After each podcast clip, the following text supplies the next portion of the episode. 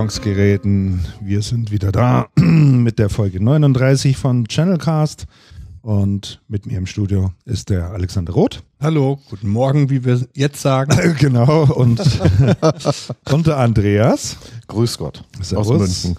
Und äh, über den Dächern von München. Über den Dächern von München, genau. Wir sind nämlich heute beim Alexander in seiner tollen neuen Wohnung und haben jetzt hier den ganzen Technikfum mal an den Start gebracht mit etwas Verzögerung für all diejenigen, die live zuhören. Wir bitten das äh, zu entschuldigen. Wir werden uns in Zukunft bemühen. Äh, ja, der Alex ist hier eingezogen vor drei Wochen und hat gesagt, äh, wir sollen mal vorbeikommen. Ganz herzlichen Dank für die Einladung, Alex. Sehr gerne. Ist richtig kuschelig und schön bei dir. Absolut. Ich glaube, jetzt haben wir dann so ziemlich alle Wohnungen mal abgerutscht. Bei dir müssen wir noch. Bei mir müssen wir noch richtig, das kriegen wir auch noch irgendwie hin. Und dann müssen wir noch mal bei Reuters in in Flensburg. Ja, wo es übrigens auch sehr schön ist. Da mhm. können wir aus dem Garten senden. Ja. äh, Oder vom Strand. Genau, der lässt sich für heute entschuldigen. Äh, der ist schon in, äh, im Urlaub. Wir hier in Bayern fangen ja erst äh, nächste Woche am Dienstag ist der letzte Schultag mhm. und dann beginnen hier die Sommerferien und äh, im hohen Norden scheinen die wohl schon am Start zu sein. Jedenfalls ist er schon im Urlaub, aber vielleicht hört er uns zu oder hört uns dann sicherlich aber später äh, uns an und ja, von dieser Stelle aus schöne Grüße. Irgendwie habe ich heute einen Frosch im Hals. naja. Ähm, das Allerwichtigste vielleicht mal vorab. Äh, so haben wir auch die letzte Sendung begonnen, nämlich mit der Frage, wer wird Fußball-Weltmeister? Die Antwort kennen wir nun mittlerweile alle und äh, wir werden natürlich nicht müde, es noch zu wiederholen, dass sowohl der Alexander als auch ich äh, richtig getippt haben. Wir haben nämlich gesagt, Deutschland schafft es in diesem Jahr. Und jetzt haben wir endlich den Pott. Und äh, wir haben uns gerade kurz darüber unterhalten. Es war eine richtig schöne Fußballweltmeisterschaft. Also ja. mir ging es zumindest so. Ja. Also, also ich vertrete ja die These, indem ich ein wenig Fußballschauer bin und Fußball eher so bei mir eine historische Geschichte ist, ähm, dass Spiele interessant sein sollten und spannend und Werbung für Fußball machen sollten. Es waren ein paar, die waren richtig klasse. Mhm. Habe ich auch einige gesehen. Und dann habe ich welche gesehen, wo ich mir gedacht habe, meine Güte, FIFA führt doch ein Reglement ein, gegen Zahlung einer großen Summe Geldes kann eine Mannschaft beantragen, das Spiel nicht spielen zu müssen, sondern direkt ins Elfmeterschießen zu kommen. Du, der Sepp Blatter wäre da wahrscheinlich sofort dabei. Ah ja, wenn die Summe groß genug ist, überhaupt keine Frage. Und wenn dann zwei Mannschaften das gleich, gleichzeitig beantragen und einzahlen, dann wird das Spiel abgeblasen und dann geht es gleich ins Elfmeterschießen. du sprichst auf das Spiel äh, äh, Holland gegen Unter anderem Holland gegen Argentinien. Also Würfeln wäre spannender gewesen. Ja. Wobei, äh, wie ging es euch denn eigentlich bei dem äh, Spiel Deutschland gegen Brasilien, als die Deutschen irgendwann so hochgeführt haben, 5 zu 0 und dann 6 zu 0? Hattet ihr Mitleid mit den Brasilianern? Nö. Ja? also, ähm, Warte, du, nee, du, du, Andreas. Nee, nee, du hast gerade so schon angesetzt. Ich hab was gesagt. Nein, passt schon. Sag, sag Gut, du. Äh, nee, ich hatte totales Mitleid ähm, mit den mit den Brasilianern und äh, ich, ich, also mein persönliches Empfinden war, dass ähm, auf so vielen jungen Männern, die alle zwischen 20 und 22 sind, ich meine, es ist die Brasilianer ähm, gefühlt, die haben ja viele von den alten Recken nicht mitgenommen, ähm, dass die einfach zu viel Druck auf den Schultern hatten, auch psychisch. Und äh, die sind dann in, total in sich zusammengebrochen. Und jemand, der einfach am Boden liegt, da tritt man nicht drauf, das haben wir schon beigebracht bekommen. Ja, aber also ich, ich, ich kann die Einstellung durchaus verstehen. Auf der anderen Seite ist es halt nun mal auch ein Sport und man kann da dann nicht, nur weil es jetzt 3, 3 zu 0 oder 4 zu 0 steht, zu sagen, okay, jetzt schussern wir nur noch hin und her und spielen nicht mehr in Richtung Tor, das wäre dann auch irgendwie nee, lächerlich. Nee. Aber ja. es war auf jeden Fall eine Position, bei mir, bei mir war Fremdschämen mit dabei. Ehrlich? Mhm. Nee. Nee, also das äh, Fremdschämen kenne ich da in so einem Fall nicht. Nee, aber es war so bei mir. Also ich wäre auch mit dem 11 zu 0, 12 zu 0, 13 zu 0 wäre für mich auch in Ordnung gewesen. Also ich, ich finde eigentlich gut, je mehr Tore fallen, desto besser. Ja. Ich fand früher auch diese, diese Ergebnis so 14 zu 3 oder sowas sensationell, wie es 74 bei der WM gegeben hat. Haiti gegen Brasilien, könnte es sein. Könnte sein, ja. Ähm, also viel Tore finde ich, viel Tore finde ich eigentlich gut. Ich fand es ein bisschen einseitig. Mai. ich hätte den Brasilianern schon auch noch, schon auch noch gegönnt, das ein oder andere Tor. Die hatten ja doch zwei, drei gute Szenen, wo man dann gemerkt hat, die könnten. Und bei einem muss ich dir wirklich recht geben. Dieser absurde Druck, der auf den Brasilianern gelastet hat. Das ist ja, ich meine, gut, der Torwart stellt sich dann im Interview hin und entschuldigt sich auch im Namen des Co-Trainers bei der Nation, dass man, dass man so schlimm versagt hat und das sicher nicht mehr passieren. Und der Torwart konnte ja auch nicht so richtig viel für.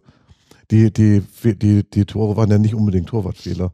Also es war schon, das war schon absurd. Und andererseits ging es mir so, und ich denke, vielleicht ist den Brasilianern so auch gegangen, man hat so ein bisschen die Übersicht verloren. Ich habe zu spät eingeschaltet. Als ich eingeschaltet habe, kam gerade über einen über einen Ticker, dass 1, das 1 zu 0 steht. Mhm. Ich mache den Fernseher an, es kommt die Wiederholung vom Tor. Mhm. Das war aber nicht die Wiederholung vom 1, sondern die Wiederholung vom 2. also das war das war schon. Ja, ich glaube, so spätestens ab dem, ab dem dritten Tor wussten die, es ist gelaufen. Ja, da war das sowas, Ding, sowas da war das Ding holen. gelaufen. Ja, da war es dann natürlich vorbei. Und ich habe dann auch gedacht, die Brasilianer sind so gefährlich, lieber noch ein Tor mehr vorlegen, nicht, dass dann hinten dran noch was anbrennt. Ja.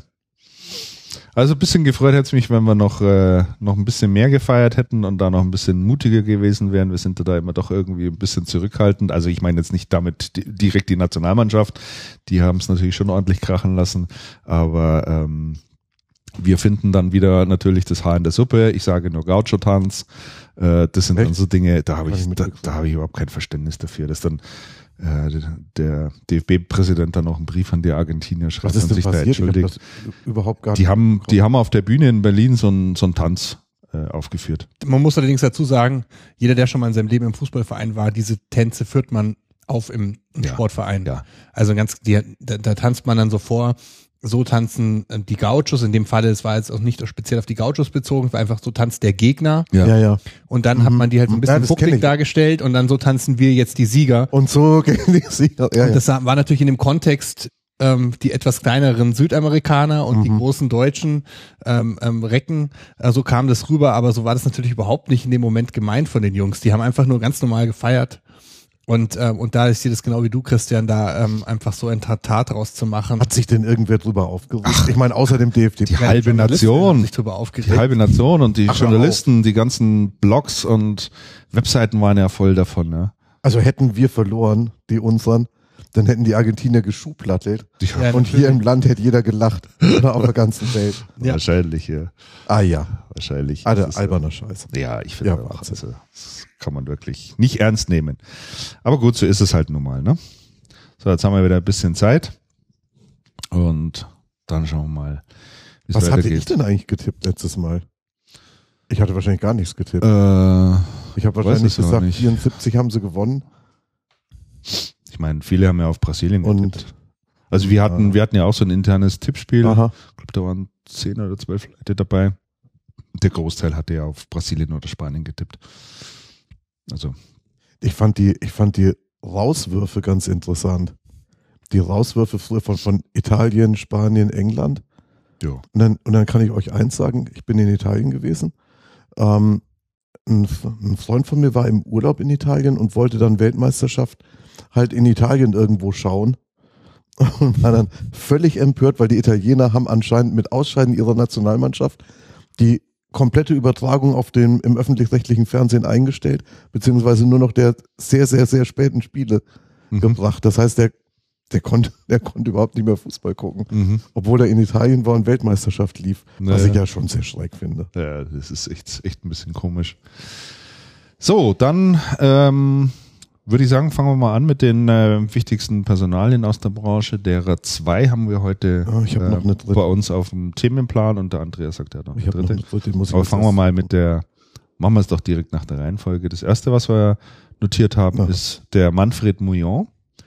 Äh, den kennt sicher der ein oder andere noch. Von Genau. Manfred Mouillon war bei DNS. DNS, ganz genau. DNS, jetzt Arrow. Jetzt Arrow, richtig. Und äh, der Manfred Mouillon ist, ich weiß nicht, ist er da wieder aufgetaucht oder Ich weiß nicht, wie lang er da ist. das weiß ich auch nicht. Es war einfach so eine Beobachtung, so, was macht er? Ups. Ja. Jedenfalls ist der Manfred Mouillon nicht mehr in der Branche tätig, sondern er ist im anderen Unternehmen tätig, nämlich äh, beim Maschinenwerk Misselhorn.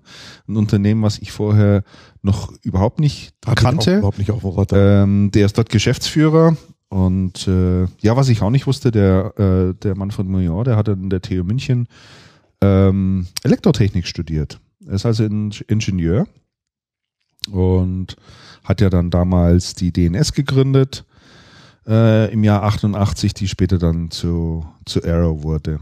Und äh, ja, genau. Nach einem, nach einer totalen, nach einem totalen Irrfahrt, zuerst Millisale, dann Mhm. CHS Mhm.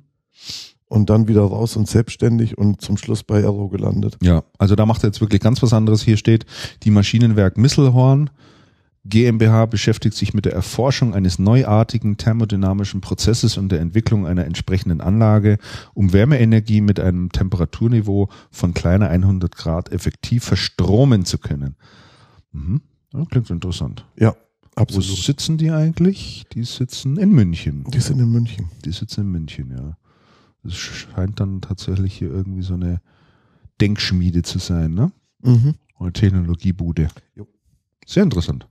Na, vielleicht laufen wir dem mal über den Weg, dann kann er mal ein bisschen erzählen. Mich als Ingenieur interessiert sowas natürlich prinzipiell auch. Selbstverständlich. Ich habe ja manchmal das Gefühl, wenn man aus der IT-Branche kommt, dann kann man in sehr vielen Branchen, anderen Branchen arbeiten, weil es so viele verschiedene Gewässer gibt in der IT-Branche und äh, ähm, auch das, die, ich finde auch, dass in der IT-Branche, ich, ich habe es in anderen Branchen jetzt noch nicht so kennengelernt, aber ich glaube nicht, dass man es noch sehr viel mehr steigern kann, gerade in der Distribution, wie viele persönlichen ähm, wie sagt man da, ähm, wie viel Persönlichkeit mit drin Mhm. steckt in Ja, der Arbeit auch. ja. Also der, der mit dem und der lieber mit dem und Vorlieben und Geschmäcker und das hat nicht immer was auch mit ähm, dem Geschäfts, also ob das jetzt am meisten Sinn macht, mit dem eine Partnerschaft einzugehen, sondern ob das halt persönlich passt. Wir wissen ja alle im Channel. Ja. Und ich kann mir nicht vorstellen, dass es in anderen Branchen das noch steigert. Also ich weiß nicht, was eure Meinung dazu ist. Das, ja, eben, Diese wahrscheinlich gibt es da tatsächlich noch ein paar Branchen, wo es, noch also- extremer ist. wo es, wo es, oder zumindest ähnlich ist. Ja, ähnlich glaube ich schon. Aber, ich glaube zumindest, wenn du, in der, in der Distribution gearbeitet hast, dann bist du mit allen Wassern gewaschen. Ja. ja, zumindest wenn du im, äh, genau, wenn du, zumindest wenn du im Top-Management gearbeitet hast oder im Management gearbeitet hast, würde ich mal sagen, da bist du wirklich gestählt. Ja. Also, weil das schon IT sicherlich ein äh, extrem, extrem große Herausforderung ist. Es ist extrem schnell. in Du hast, Bereichen. du hast extrem, du hast extrem schnelle Innovationszyklen. ja. Mhm. Du hast extrem breit, weil IT für jede Branche eine Rolle spielt. Du schaust halt überall rein. Ähm, es ist extrem herausfordernd, gerade von, von so einem Aspekt wie Kosten unter Kontrolle zu halten, Margenverfall und Preisverfall und so, so das Geschäft da zu managen. Das ist schon, das ist schon wirklich interessant. Und du hast dann halt so Entwicklungen wie, ähm, ab heute möchte niemand mehr ein Fax benutzen. Gestern hat es die Mehrheit der Menschen noch gekauft. Oder, oder bis eben noch war Tamagotchi damals vor 15 Jahren oder sowas. Mhm. Tamagotchi, das Ding, jeder musste eins haben und jeder hat es angefangen zu verkaufen, Riesenstück und morgen war bupp, keine, kein Mensch will das mehr. Ja, also ich meine, wenn man da Oder jetzt Einzug, Einzug der Video, der, der Computerspieltechnologie in, in Firmenalltag. Mhm. Ja, Wahnsinn. Ja, da tut sich unheimlich viel. Also von daher schon sehr fordernd und dann natürlich immer das Thema Kosten und äh, die Margenerosion, die über die ganzen Jahre stattgefunden hat. Ich meine, wenn man sich heute anschaut, so ein großer Distributor wie eine Ingram Micro, was machen die im Jahr? 36 Milliarden, 37 Milliarden, so um den Dreh rum, glaube ich. Mhm. Und wenn du dann mal schaust, was unterm Strich übrig bleibt, äh, dann ist es halt ein Prozent oder 1, irgendwas Prozent Inzwischen wieder ein bisschen mehr als ein Prozent. Und damit musst du deine vielleicht Firma auch noch mehr. weiterentwickeln. Und damit ja? sollst Ja. du deine Firma weiterentwickeln, richtig. Und was ja auch heißt, einen, einen größeren Fehler, wenn du machst, dann bist du quasi weg vom Fenster. Ne? Also da muss alles wirklich sitzen. Und äh, sowas zu lenken ist sicherlich nicht ganz einfach. Naja, ein paar sind abgewandert in die Solarbranche. Da denken Ja. wir mal an Le Carré von, von LG. Wobei die. Solarbranche ja auch stark notleidend ist. Sicher, ja. Mhm. Ja, da haben sich, glaube ich, auch viele anders vorgestellt. Ja. Aber so was äh, Mujor dort macht, ähm, ich glaube, Den, den, genügend Geld hat er, um da mal ein paar Jahre zu überbrücken und einfach mal ein bisschen nachzudenken. und vielleicht kommt ja auch noch ein gutes Produkt dabei rum. den müssen wir echt mal anrufen. Das ist doch, das ist doch mal eine schöne Geschichte. Ja, das stimmt. Äh, dann die nächste Personale, die wir noch haben, äh, die fand ich ehrlich gesagt ziemlich erstaunlich. Ich habe es erst gestern Abend entdeckt, weil der Andreas sie hier in unseren Themenplan ein, äh, eingetragen hat. Und zwar geht es um die Simone Frömming. Genau, Simone Frömming ist wieder aufgetaucht. Mhm. Ähm, Simone Frömming ist ja ähm, in der Branche sehr bekannt geworden über ihren, über ihre Geschäftsführertätigkeit bei, ähm, jetzt wollte ich gerade zwei Computer Tech Data. 2000 sagen, bei Tech Data. Ja. wo sie, glaube ich, drei oder vier Jahre gewesen ist, zusammen mit dem Günther Schießel, der Genau. schon mal zu Gast bei uns hier im Cast war. Richtig.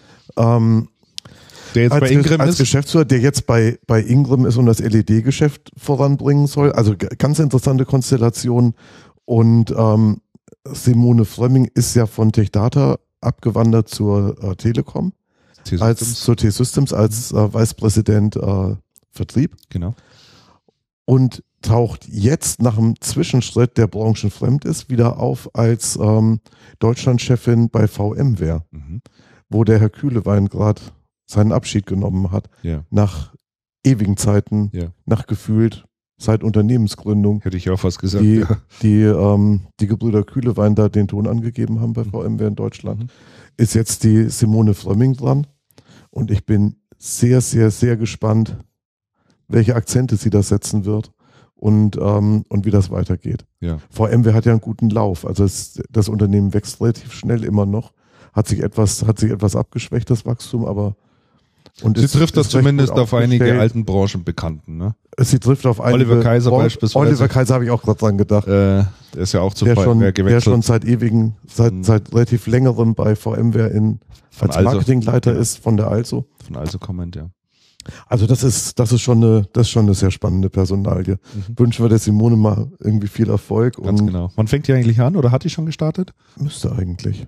Okay. Das müsste jetzt so sein. Ja, ja. Der, der erste, nee, der erste ist Der erste ist nächste Woche. Also es müsste, das müsste jetzt irgendwann so sein, ja. Okay. Also ich bin, ich bin sehr gespannt. Ich werde sie mal antickern, die Tage. Dann hast du noch eine dritte Personalie Und mitgebracht. dann habe ich noch eine dritte. Ähm, die hätten wir auch ein bisschen vorziehen können, weil ähm, eben waren wir schon mal in diesem Arrow-Umfeld unterwegs, also Ja. DNS und, ähm, und Arrow. Bei der Arrow hat es auch eine Personalie gegeben. Und zwar ähm, Claudia Ketzer ist Marketingleiterin bei der Arrow gewesen, hat vor kurzem ihren Abschied ähm, bekannt gegeben von der Arrow und ähm, hat sehr, sehr, sehr, sehr kurzfristig ist im neuen Job angefangen, quasi nahtlos, und zwar bei Co-Mindware.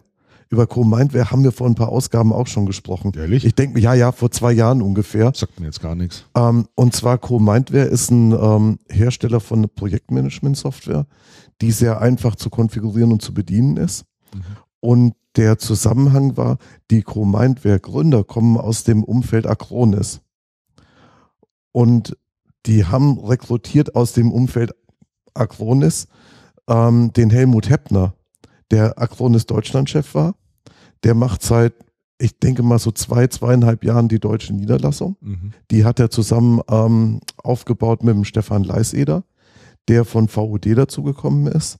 Und jetzt ist so, die Claudia Ketzer ist da jetzt für Marketing verantwortlich und anscheinend ist der Stefan Leiseder gerade ausgeschieden vor zwei Monaten oder sowas. Also da ist auch Bewegung drin und Claudia Ketzer habe ich gestern gesprochen auf einer Veranstaltung und die sagt also, Command entwickelt sich sehr dynamisch, das Partnergeschäft, wobei ähm, die Projektzyklen da natürlich, weil das komplexe, komplexes Projektmanagement ist, schon relativ lang sind. Also es ist kein schnelles, schnell drehendes Geschäft. Okay. Und man hat schon, man hat schon etliche Partner und, und Projekte. Und sie war also ganz, ganz happy, hat gesagt, sehr schönes Umfeld, interessantes Produkt, ähm, äh, sehr, sehr ähm, innovative Leute auch in den USA und die war richtig happy. Mhm. Genau. Und da wünschen wir doch auch alles Gute Genau. und sind sehr gespannt, wie es da noch weitergeht. Richtig. Also damit haben wir drei Personalien an den Start gebracht. Ähm, Jetzt überlege ich gerade, ob wir noch irgendwas, irgendeine Personal, mir, mir schwebt irgendwas im Kopf rum, aber ich, es war sicherlich noch das eine oder ja, andere. das glaube ich auch. Das ist jetzt zumindest jenes, was wir, was Das wir ist das auf jeden haben. Fall, was wir, was wir mal Gott sei Dank festgehalten haben. Was du nicht sofort aufschreibst, ist dann für ewig verloren. Ja, das ist ja immer meine Rede. Ihr müsst, ihr müsst eigentlich beim täglichen Surfen und bei der täglichen Lektüre sozusagen immer, wenn ihr sagt, das ist ein Thema für hier, weil ihr eine interessante Personalie oder sonst irgendwas seht, immer oben auf dieses Knöpfchen drücken. Die, das, ähm, der Dieses Knopf, also das, das muss ich jetzt auch nochmal sagen. Ja. Das ist ja ein toller Prozess. Mhm. Der einzige Nachteil an dem Prozess, vielleicht bin ich auch zu doof, der einzige Nachteil an dem Prozess ist, ich kann ihn nicht auf dem, auf dem Telefon, auf dem Smartphone abbilden. Doch, das Da- geht auch. Das funktioniert irgendwie anders. Da, da bin ich zu doof zu. Und mein Problem ist, ich lese die meisten Sachen auf dem Smartphone Mhm. Und, ähm, und wenn ich den Knopf dann nicht drücken kann, dann denke ich meistens, wenn ich den Rechner dann hochgefahren habe, nicht mehr dran, Nicht dran. dass ich was gelesen habe. Deswegen war es jetzt auch ein bisschen gehäuft. Ähm, Die richten wir Die- das auf alle Fälle mal für also Smartphone. müssen wir uns unbedingt ja, das anschauen. kriegen wir hin. Deswegen war es etwas gehäuft, meine, meine Meldungen jetzt die letzten zwei, drei Tage, Das weil ich dann doch etwas, ähm, was ich die ganze Zeit gelesen hatte, nachgeholt habe Mhm. und, Also und mhm. hochgeladen. Ganz kurz die Anmerkung für die Hörer, die vielleicht nicht den, den Prozess kennen, den der Christian bei uns eingeführt hat. Äh, Das nennt sich Pinboard ja. und Tolles, tolles äh, Tool. tolles Tool. Und ähm, das kann man sich oben an die Browserleiste festpinnen und äh, kann alle Artikel, alle, alles, was man im Web, gerade Feeds äh, zu dem Thema findet, kann man sich zusammenknüpfen. Und äh, damit, ähm, das ist natürlich auch in anderen Kontext sehr, sehr gut einsetzbar, wenn man einfach äh, Themensammlungen zusammenstellen möchte aus dem Web. Genau. Sehr und ist ein, schön ist ein Cloud, ist, ein- genau, ist ein Cloud-Service und damit ist natürlich das geräteübergreifend Ja. einsetzbar. Mhm. Also es ist wirklich, Also es gibt noch schönere. Dienste als Pinboard, muss ich ehrlich sagen. Äh, Pinboard nutze ich deswegen, weil das Schöne ist von der äh, von der Liste, die wir hier zusammentragen, wo unsere ganzen Themen draufstehen, kann Pinboard einen eigenen RSS-Feed generieren. Und das Mhm. ist das ist eigentlich äh, etwas, was ich was ich gesucht hatte und wo ich kein anderes Tool gefunden habe. Wenn es nur darum geht, Bookmarks einzusammeln und möglicherweise mit anderen auch zu teilen, dann kann ich zum Beispiel Pocket noch empfehlen. Das ist auch ein sehr Mhm. sehr schöner Dienst. Mhm. Ähm, Gibt es auch eben für Smartphone. Kann man dann seine Sachen auch vertecken und so weiter. Also wir nutzen das beispielsweise auch in der Redaktion. Für den einen oder anderen Zweck.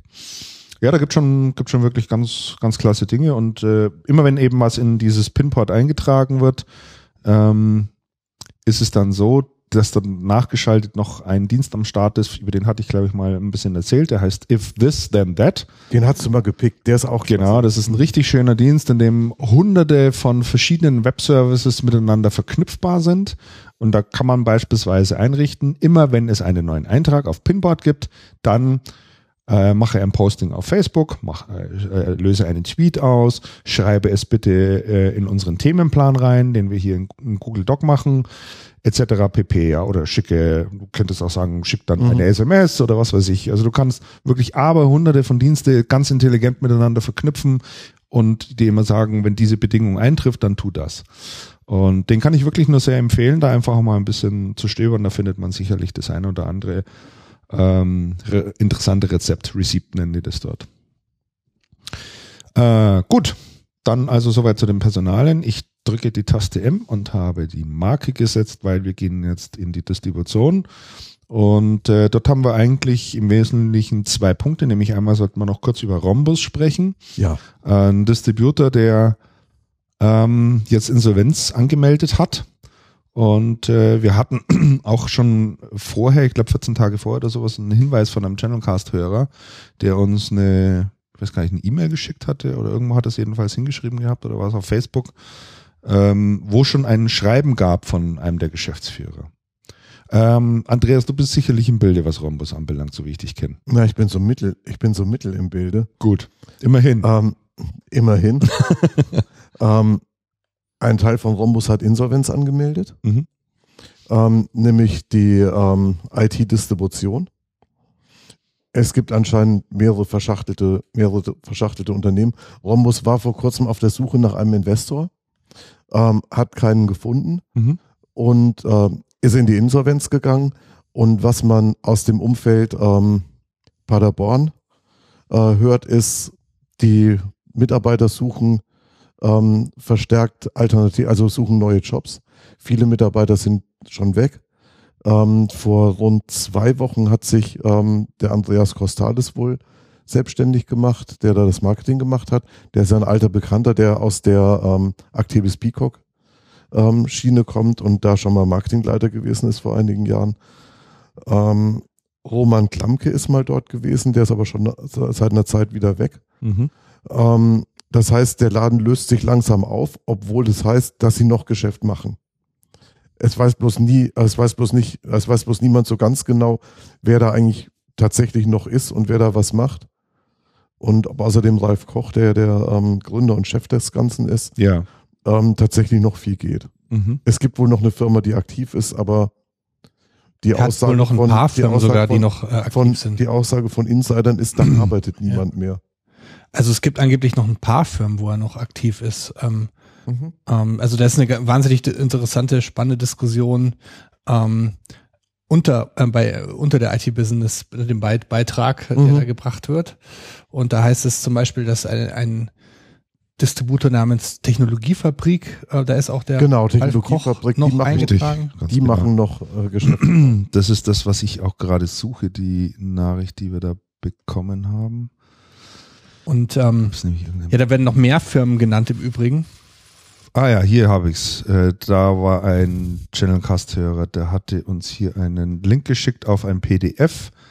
Neustart mit bewährten Produkten und Komplettlösungen von der Technologiefabrik.de, unterzeichnet von Ralf Koch und Thomas Radminski.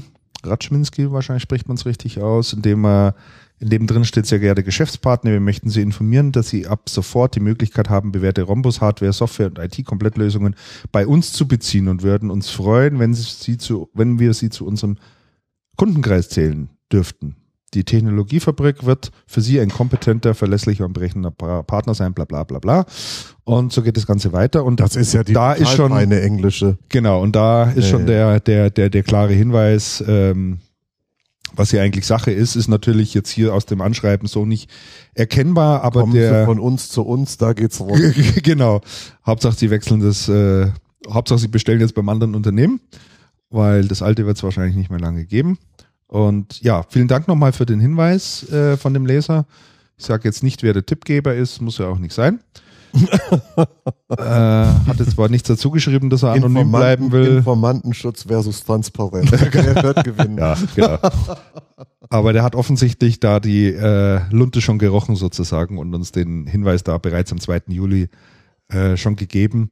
Äh, ein gutes Stück noch vor der Zeit, als dann äh, die Meldung über die Insolvenz kam. Gut. Übrigens, es gibt noch eine nettodirekt24.de. Mhm. Da ist Ralf Koch ebenfalls Geschäftsführer. Wie heißt sie? Nettodirekt24. Netto Direkt 24. Ja, und das die hört sich verkaufen- ehrlich gesagt ziemlich äh, Und die verkaufen ähm, sehr viel auch, ähm, also zum einen IT-Geräte, aber auch sowas wie Grills und äh, Konsumerprodukte, auch nicht nur aus der IT, aus dem Haushalt. aha. Audio, Hi-Fi, Autozubehör. Hier Netto Direkt 24. Und wenn wir hier aufs Imp- Impressum gehen, ähm, finden wir ebenfalls ähm, Ralf Koch. Wie bist denn da darauf gekommen? Das habe ich gefunden. Ähm, da scheinen noch mehr ähm, Insider unterwegs zu sein. Okay. In diesem, in dieser Diskussion, die unter dem Beitrag, dem entsprechenden bei der Mhm. IT Business News ist. Und äh, da geht sehr viel, sehr tief. Also da werden auch noch ein paar Personalien genannt, über die äh, spekuliert wird, auch über den neuen Firmensitz, Mhm. ähm, der in Celle liegt, irgendwie gleich an der Grenze. Ähm, Aha. Also ist ganz interessant. Also wer, wer da äh, nach äh, recherchieren möchte, der guckt doch einfach mal in die entsprechende Meldung auf der IT Business und geht in die Diskussion drunter. Da muss man dann sich ein bisschen durchklicken und dann kommt man da in eine Insider-Diskussion Mhm. zu dem Thema rein und entdeckt da einige interessante Informationen. Okay. Die, die Branchendichte und Verflechtung Da haben wir es wieder. in Ostwestfalen, also in dieser Gegend, ist halt extrem hoch. Das heißt, die, das heißt, die Leute sind dann schon, schon mal bei Tarox gewesen oder bei einer Also oder vorher bei einer Peacock, dann ist Wortmann nicht weit Wortmann, weg. ja. Mhm. Und ähm, da wird dann schon emotional diskutiert. Das Mhm. ist ja auch emotional. Haben wir es wieder. Die Ostwestfalen sind auch emotional, auch wenn die das nicht immer gern raushängen lassen. Da, aha, netto 24. Ja, ja, netto ja, direkt ja, ja. 24.de. Aha, da waren auch PCs und so weiter verscherbelt hier. Schau mal an. Das ist doch mal eine, das ist doch mal eine interessante Geschichte. Laser, Brotherdrucker. Yoshi, da wird dein Zeug verscherbelt hier. Für billig Geld. Tja, Meine Herren. Mhm. Interessant. interessant wären da vor allem die Beschaffungswege. Ja, und ja, die, ganz und genau. das Finanzierungsmodell. genau. das ist das eigentlich interessant. Ja, ja. Ja, vielleicht kommt ja da das eine oder andere noch an die Oberfläche. Ähm, scheint da doch einige zu interessieren. Ach, das ist übrigens der Online-Shop von Netto, was ich, also der offizielle Netto24. Echt? Den macht Mhm. der, den Mhm. macht der Rhombus-Koch. Koch, ja. ja. Das ist ja ein Ding. Hm. Interessant. Okay. Nicht minder uninteressant ist die Meldung, ähm, wer denn die, den Weltbildverlag Wer übernommen den, hat. den insolventen Weltbildverlag übernommen hat, wir erinnern uns, Weltbild, da gibt es ja schon die ganze Zeit Gerüchte, Insolven äh, Schwierigkeiten Rückzug des Gesellschafters katholische Kirche, Katholische Kirche, richtig? ähm, Trennung aus dem, aus dem Verbund mit Hugendubel, Mhm. ähm, die anscheinend voll, schon länger vollzogen ist. Ähm, und dann die interessante Frage, wie geht das weiter? Man war ja auf Investorensuche. Man hatte einen Investor kurz vor Abschluss. Das hat dann nicht funktioniert. Und ähm, während man noch bekannt gegeben hat, dass das nicht funktioniert hat, ähm, wurde gleich der nächste Kandidat und dann gleich der, ähm, der Abschluss nachgeschoben. Und zwar, wir bleiben in Nordrhein-Westfalen Stimmt. und begeben uns aus Ostwestfalen etwas, etwas näher an den Rhein Mhm. nach Düsseldorf. Die Dröge hat das übernommen. Genau. Dröge ähm, ist ja eigentlich eine Unternehmensberatung. Walter Dröge ähm, investiert auch in, in Unternehmen, Mhm. in solche, die sanierungsbedürftig sind oder in solche, die es günstig zu haben, ähm, die, günstig zu haben sind. und wo Potenzial da ist. Dröge hat die Also und die Actebis Peacock übernommen, Mhm. was jetzt ja die, die, ähm, die Vereinigte Also ist. Mhm. Und Dröge übernimmt Weltbild. Mhm. Das ist ein wirklich spannender Schritt. Die Frage, die sich ja jetzt stellt, Die, Frage, die sich aufregt. die sich aufregt, wird Gustavo Möller-Hergt jetzt zum den Buch- Weltbildverlag auf zum- Vordermann bringen? wird Gustavo, wird Gustavo jetzt zum Buchhändler? genau. Das ist eine, das ist eine recht interessante Frage. Ich habe dann, also hat sich mir natürlich auch gleichgestellt, weil der Gustavo Möller-Hergt ist ja der, ähm, derjenige, der für, ja, der für Dröge diese Firmen akquiriert und dann auch selber reingeht und und dann guckt, was ähm, was zu tun, was zu tun ist in der ähm, für ihn für ihn ähm, typischen Art und Weise. Ähm, dann fand ich aber eine zweite Überlegung total interessant. Jetzt nehmen wir doch mal Weltbild und überlegen, wer so die der Mitbewerb ist und wer der Mitbewerb ist, der gerade richtig viel weiß. Eine Amazon, Amazon, ja. eine Amazon und dann überlegen wir uns, hinter einer Amazon steht ja eine gigantische Logistikmaschine, Mhm. Was ja ganz, was ja ganz interessant ist. Ähm, und, ein, und ein moderner Shop und, und, und. Und dann überlegen wir uns, in was Dröge investiert hat. In eine Logistikmaschine, in eine große, die also, Mhm. die natürlich Logistikdienstleistungen aufsetzt, auch total branchenfremd. Und da wohl ähm, auch einige, einige Kunden am Start hat. Mhm. Ähm, und und ähm, dann ist investiert worden bei der Also in Business Intelligence Tools, Ja. wo man halt wirklich sehr interessante Auswertungen fahren kann. Und dann überlegen wir uns, wenn man dann die Weltbild andockt und sagt, okay, es gibt dann, es gibt da Geschäfte, also physikalische Geschäfte läuft nicht so gut, sind da et- etliche Filialen auch schon dicht gemacht worden, aber dann gibt es noch einen großen, noch einen großen Online-Shop. Dann könnte man beides ähm, verknoten mit einem Schleifchen dran und eine sehr interessante Geschichte draus machen, die bei einem beim reinen IT-Distributor fehlt und die bei einem bei einem reinen Buchhänd Buchhändler oder so, ja Buchhandelsunternehmen oder Verlagsbuchhandelsunternehmen im weitesten Sinne fehlt. Interessante Theorie, die du da äh, Und es, zei also es zeigt sich plötzlich, es zeigt sich plötzlich ein total, in, also es, es gibt plötzlich ein sehr, sehr interessantes Bild. Ob das gewollt ist oder ob das Ja. Zufall ist oder ob jemand die Linie verfolgt, Hm, keine Ahnung. Wissen wir noch nicht. Keine Ahnung. Es gibt von Dröge immer so ähm, aus der Unternehmensberatung immer so, ähm, ich sag mal, White Papers, die man bestellen kann, wo es um verschiedene Geschäftsmodelle geht. Und dann, und da gibt's auch eins, ähm, wo es um Online, Online-Vermarktung geht, Online-Shops und, und solche Geschichten. Ja. Was in dem Zusammenhang ganz interessant ist. Es gibt auch eins, was über Logistik geht und, und Distribution. Es gibt auch eins, was Klaus Helmich verfasst hat. Mhm. Also, wenn man sich das so anschaut, es, es könnte ein interessantes Bild daraus werden. Keine Ahnung, ob das tatsächlich der Fall ist. Es würde tiefe Einschnitte bedeuten, bei ne, zum Beispiel bei einer Weltbild. Auch ins, ins, aber die Einschnitte muss man eh vornehmen. Die muss man sicherlich eh Und die sind auch bei, und die sind ja auch bei einer Akibis Peacock und bei einer Also vorgenommen worden. Ehrlich, also die, die, die Idee oder ähm, die Theorie, die du da jetzt gerade geschmiedet hast, finde ich, finde ich nicht uninteressant, äh, weil sich natürlich in der Tat ein Stück weit aufdrängt. Hast du vollkommen recht. Ähm, aber wo du dann gesagt hast, da machen wir so ein Schleifchen drum, das hört sich dann so an, also wir hübschen diese Braut sozusagen insgesamt ein bisschen auf, so vielleicht als Gesamtpaket. Äh, da da habe ich eher so meine Zweifel, weil A will keiner eigentlich äh, ehrlich gesagt IT-Distribution kaufen und keiner will äh, Buchhandel kaufen. Nee, das glaub, Be beides Branchen, nee, die, das, das glaube ich, das glaube ich auch. die reichlich kann- uninteressant Aber ich sind. glaube, ne? jeder, jeder hätte gern Amazon-Aktien und zwar reichlich.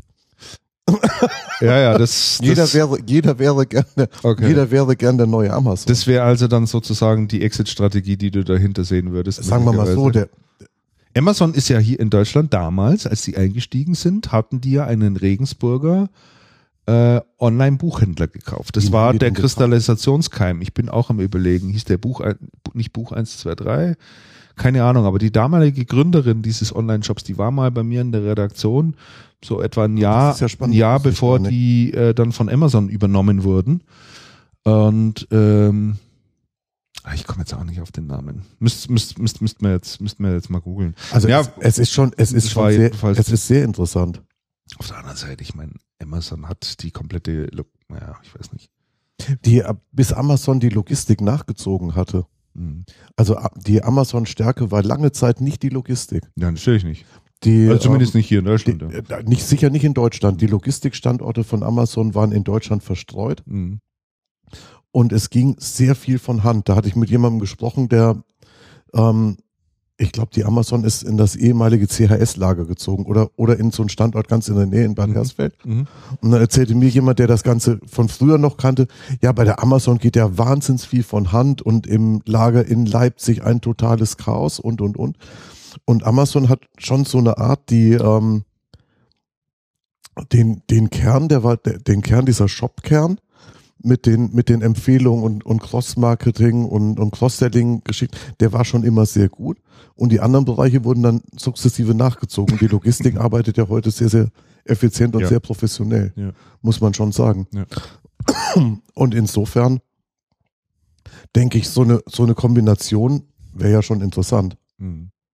Und dann gibt's von, und dann gibt's von Dröger noch andere Beteiligungen an, an Einzelhändlern. Ich glaube, die, äh, die Intersport gehört, Gut. gehört zu Dröge. Aha. Und dann hätte man also Verlag mit Büchern und ähm, ich sag jetzt mal, weil wir so Klimbim drumrum und dann hättest du noch Sport, das wäre ja alles schon da. Man muss Dass man sich das, das bloß eine- vorbereitet, Stück man, für man Stück. müsste so eine Klammer drum fügen Ja, und ja. ja. ja, ich weiß es nicht. Es, es ist interessant. Mhm. Also man- das ist, das ist eine, ähm, eine sehr interessante Perspektive, denn jemanden zu finden, der einen sehr großen Distributor für sehr viel Geld kauft, äh, nein, Nee. das nein. ich Auch Also die. Geschichte muss dann eine andere sein. Mhm. Ja. Sehr interessant. Also war, war so, war jetzt so, war jetzt so mein laienhafter Ansatz.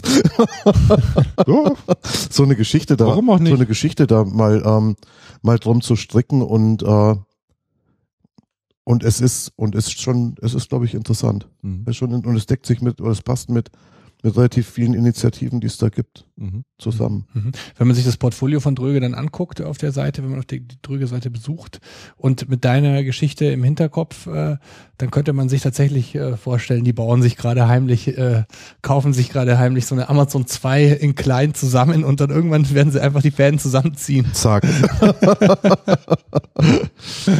ja, das ist schon ganz spannend. Das muss man überraschen.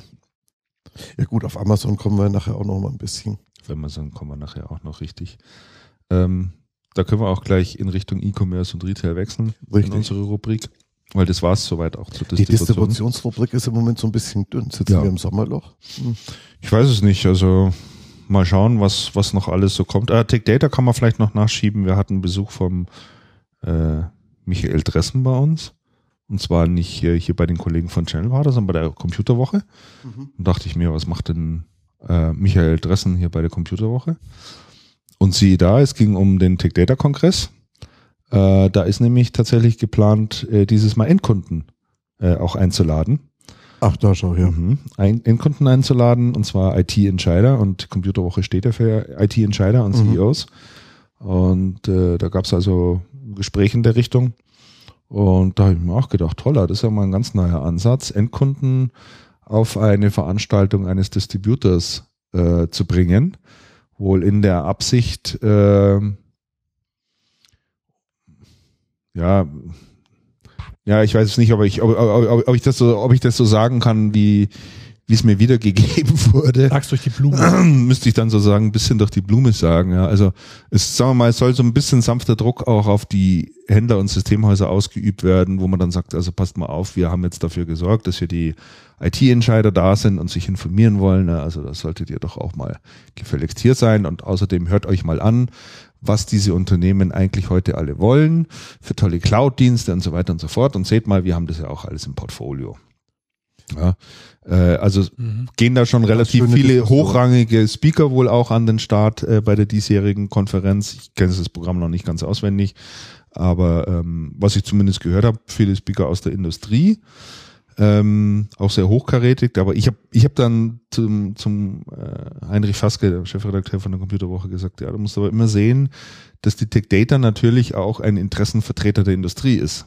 Ja, er ist nicht prinzipiell alleine ein Interessenvertreter des Handels, mit dem arbeitet er zusammen, mit dem macht er natürlich auch Geschäfte, er macht aber auch Geschäfte mit den Herstellern. Ja, und die Hersteller haben natürlich massives Interesse daran, ihre Produkte, Services und was weiß ich, dass sie über die Distribution rausschieben, dass das auch in einer ordentlichen Stückzahl abgesetzt wird. Da verdienten ja. das die Wirte. Ja, aber hast du denn als Endkunde, wisst ihr das zufällig, irgendeinen Einfluss? Also gehen wir davon aus, ich sehe jetzt eine tolle Präsentation von, von Also oder wem auch immer äh, auf so einer Veranstaltung und ich habe einen großen Dienstleister, irgendwie meinen Dienstleister dahin zu beeinflussen, dass er mich doch äh, von der Seite her aus beliefert. Habe ich da einen Einfluss drauf? Nee. Nicht, ne? Also ich, ich weiß nicht, ob die, ob ein, ob ein IT-Verantwortlicher im Unternehmen irgendeine irgendein Interesse dran hat, dass sein, dass sein Dienstleister bei irgendeinem speziellen Großhändler was kauft, außer er ist der Schwager von Michael Dressen oder so. Naja, aber sie, sie versuchen sich ja, natürlich, das sehe ich ja genauso, aber sie versuchen sich ja individuelle, gerade im Bereich ähm, Service und Solutions und natürlich auch im, im Vertikalen ähm, ähm, zu platzieren und individuell zu machen. Und also, mhm. das, ist, das ist natürlich für manche, die, die schnüren ja auch wirklich, muss man ja auch objektiv sagen, sehr, sehr ähm, interessante Pakete zum Teil. Und ähm, und wenn ich jetzt mitbekomme als, als, als, als Firma, dass, dass es diese Pakete gibt, die auf meine Branche zugeschnitten sind, äh, so im, im Bundle, also gerade auch im Bereich Cloud Services, Backup beispielsweise oder dieses ganze Paket, mhm. auch Office 365 dann mit dabei. Ähm, und ich fühle mich von, der Dis von dem Distributor angesprochen mit seinem Portfolio. Ob ich da, ob ich da Druck aufbauen kann in die Richtung. Nicht, ne? Du schüttelst auch dem Kopf. Also ich halte das für eine, ich halte das insgesamt für eine Schnapsidee, ehrlich gesagt. Also ich glaube, aus folgenden, glaub, mhm. aus mehreren Gründen. Zum einen, nehmen wir mal an, es ist irgendein IT-Entscheider aus einem mittelständischen Unternehmen. Ja, so zwei, dreihundert Leute. Keine Ahnung, ist ja völlig wurscht what the fuck soll der hier bei einem Data-Kongress, also was, was, was, was soll der dort? Der kennt doch noch nicht mal den Namen, der kennt ja. noch nicht mal das Unternehmen. Ja. Der wird sagen, Tech was? Was, ja, natürlich. was gibt's da zu sehen? Aha, Vorträge, aha, interessant. So, das ist mal, das ist mal das eine. Also da sehe ich schon relativ geringe Motivation. Das zweite ist, warum sollte ein Händler seine Top-Kunden auf so eine Veranstaltung schleppen. Das tun die in aller Regel nicht, weil die überhaupt kein Interesse dran haben. Das andere, nämlich seine Mitbewerber, und die stehen im harten Mitbewerb, äh, da möglicherweise noch irgendwelche Anknüpfungspunkte sieht und sagt, ah, schön, jetzt habe ich hier auch mal eine Visitenkarte von Ihnen. Ja, hey. Schön, Sie mal kennengelernt zu haben, Herr Geschäftsführer. Ich ne? schicke meinen gesamten Vertrieb morgen vorbei. Genau, und, und äh, so. Das, das, das, muss man, das muss man auch mal noch ein Stück weit sehen, ja. Und insofern halte ich das, ich selber halte das für eine Schnapsidee. Also ich, ich denke mal, um die Diskussion so ein bisschen in eine andere Richtung zu, zu, zu lenken, wenn das die Motivation wäre, ähm, fände ich das auch ein bisschen bitter. Ich sehe die Motivation, ich sehe die Motivation anders. Ähm, die, Distribu die Distribution positioniert sich ja als, als Problemlöser für Händler. Ja. Und ähm, wenn jetzt Problem, auch als Problemlöser für Endkunden? So, jetzt, so und hier, Aha. so und hier, Aha. so pass auf, und jetzt kommt Aha. der spannende Punkt. Ähm, wenn du Problemlöser für Händler sein möchtest, musst du auf der einen Seite natürlich wissen, was brauchen die Händler? Was brauchen die Händler von mir? Neulich mit dem Systemhaus gesprochen, der, der bei den großen Distributoren einkauft. Und dann, und dann sagt er so, also die, die, die verstehen, die verstehen mich nicht. Ich habe einen Hauptlieferanten, bei dem bin ich ganz lang, der bedient mich gut. Sag ich, okay, dann hat der dein Systemhausgeschäft verstanden. Sagt er, nee, nee, der hat nur verstanden, was ich von ihm will, weil wir so lange zusammenarbeiten. Aber eigentlich, was ich mache, da ist das Verständnis nicht wirklich da. Das heißt, man tut sich in der Distribution schon schwer, kommt aus diesem schnellen Transaktionsgeschäft. den, äh, die Anforderungen des, des Systemhauses zu verstehen. Da ist man jetzt weitergegangen. Das, das kommt, das haut langsam hin. Der nächste Schritt ist, das Systemhaus ist ja der Problemlöser für den Endkunden. Wenn ich in der Kette aber erfolgreich sein möchte und nicht die gesamte, nicht das Verständnis der gesamten Kette habe, fällt es mir extrem schwer. Das heißt, wenn ich in der Distribution sitze und denk, oh boah, ey, ich habe einen total tollen Kunden, der bestellt 500 PCs, super Sach, den, den bediene ich gern und dann habe ich so einen Kunden, der zickt rum, weil der braucht das Manual in den Sprachen und dann braucht er hier was angepasst und da und alles fürchterlich und macht mir nur Arbeit und den will ich gar nicht. Ich verstehe aber nicht, was der beim Endkunden macht. Dann ist das ganz schwierig. Ich habe das Thema neulich im Gespräch mal ähm, diskutiert mit dem ähm, mit dem Sascha Viro. Das ist der neue Geschäftsführer Solutions bei der Also. Mhm. Der kommt ja von der Also Schweiz und der kommt aber ursprünglich aus dem, aus dem gewerblichen Endkundenumfeld. Das heißt, der war IT-Verantwortlicher. Der hat angefangen als Hiwi bei irgendwelchen Unternehmen, wo er Turnschuh-Admin gemacht hat und Rechner aufgesetzt und, und Kabel, und Kabel gestöpselt und ist dann so schrittchenweise in der Hierarchie gewachsen und hat dann große Projekte umgesetzt und so. Und, und der sagt, na ja, was wir am Ende doch erreichen wollen, oder was wir am Ende erreichen müssen, ist, dass der Endkunde mit seinen Anwendern glücklich mit der Lösung ist. Und wenn das Systemhaus und wir, und wenn wir es nicht erreicht haben, dann haben wir ein Riesenproblem.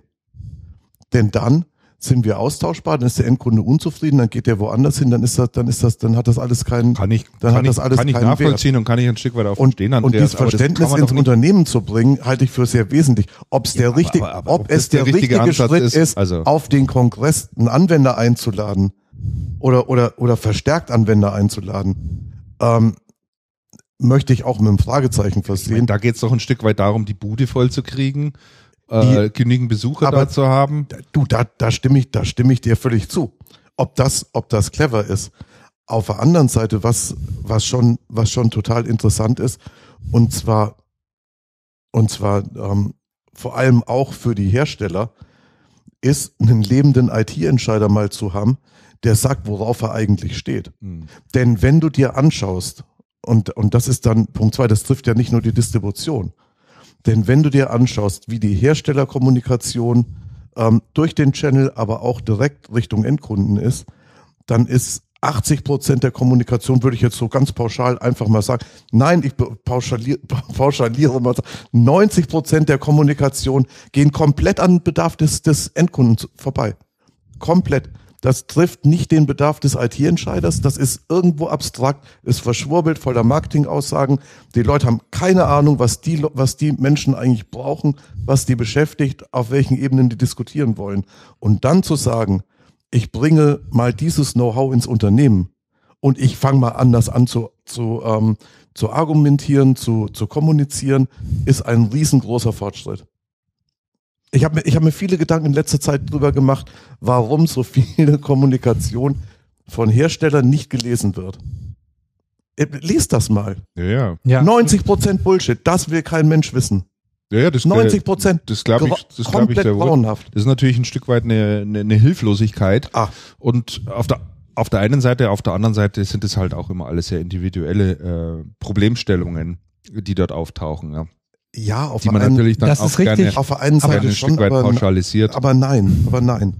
Aber nein, den, den Kunden interessiert nicht, ob ich viel Umsatz mache, weil, weil ich viel verkaufe oder sowas. ja, das ist wohl. Das ist richtig, aber äh, der Bereich, wo, womit dieses, die Systemhäuser momentan am besten Geschäft machen, ist, wenn sie dem Kunden Bundles anbieten. Wenn sie dem Kunden, das war jetzt auch gerade das Thema, ähm, was ich äh, in den USA bei Microsoft hatte, ähm, wenn, wenn sie den Kunden zum Beispiel jetzt einfach eine, einfach eine, eine Lösung anbieten, sagen wir mal im CRM Online, Office 365, das will, will der Kunde nicht mehr. Der Kunde will auch gleich noch, äh, fragt auch gleich, kann ich, kann- kannst du mir auch noch Handys mit anbieten, wo ich dann Office, ähm, also Mobility-Lösung ist dann gleich Mo Mobile Device Management dabei, mit dabei, ist da Security mit dabei ähm, und am besten noch eine sorgenfreie Flatrate äh, und ich habe ein Bundle und am besten noch irgendwie passend auf, auf eine bestimmte Branche.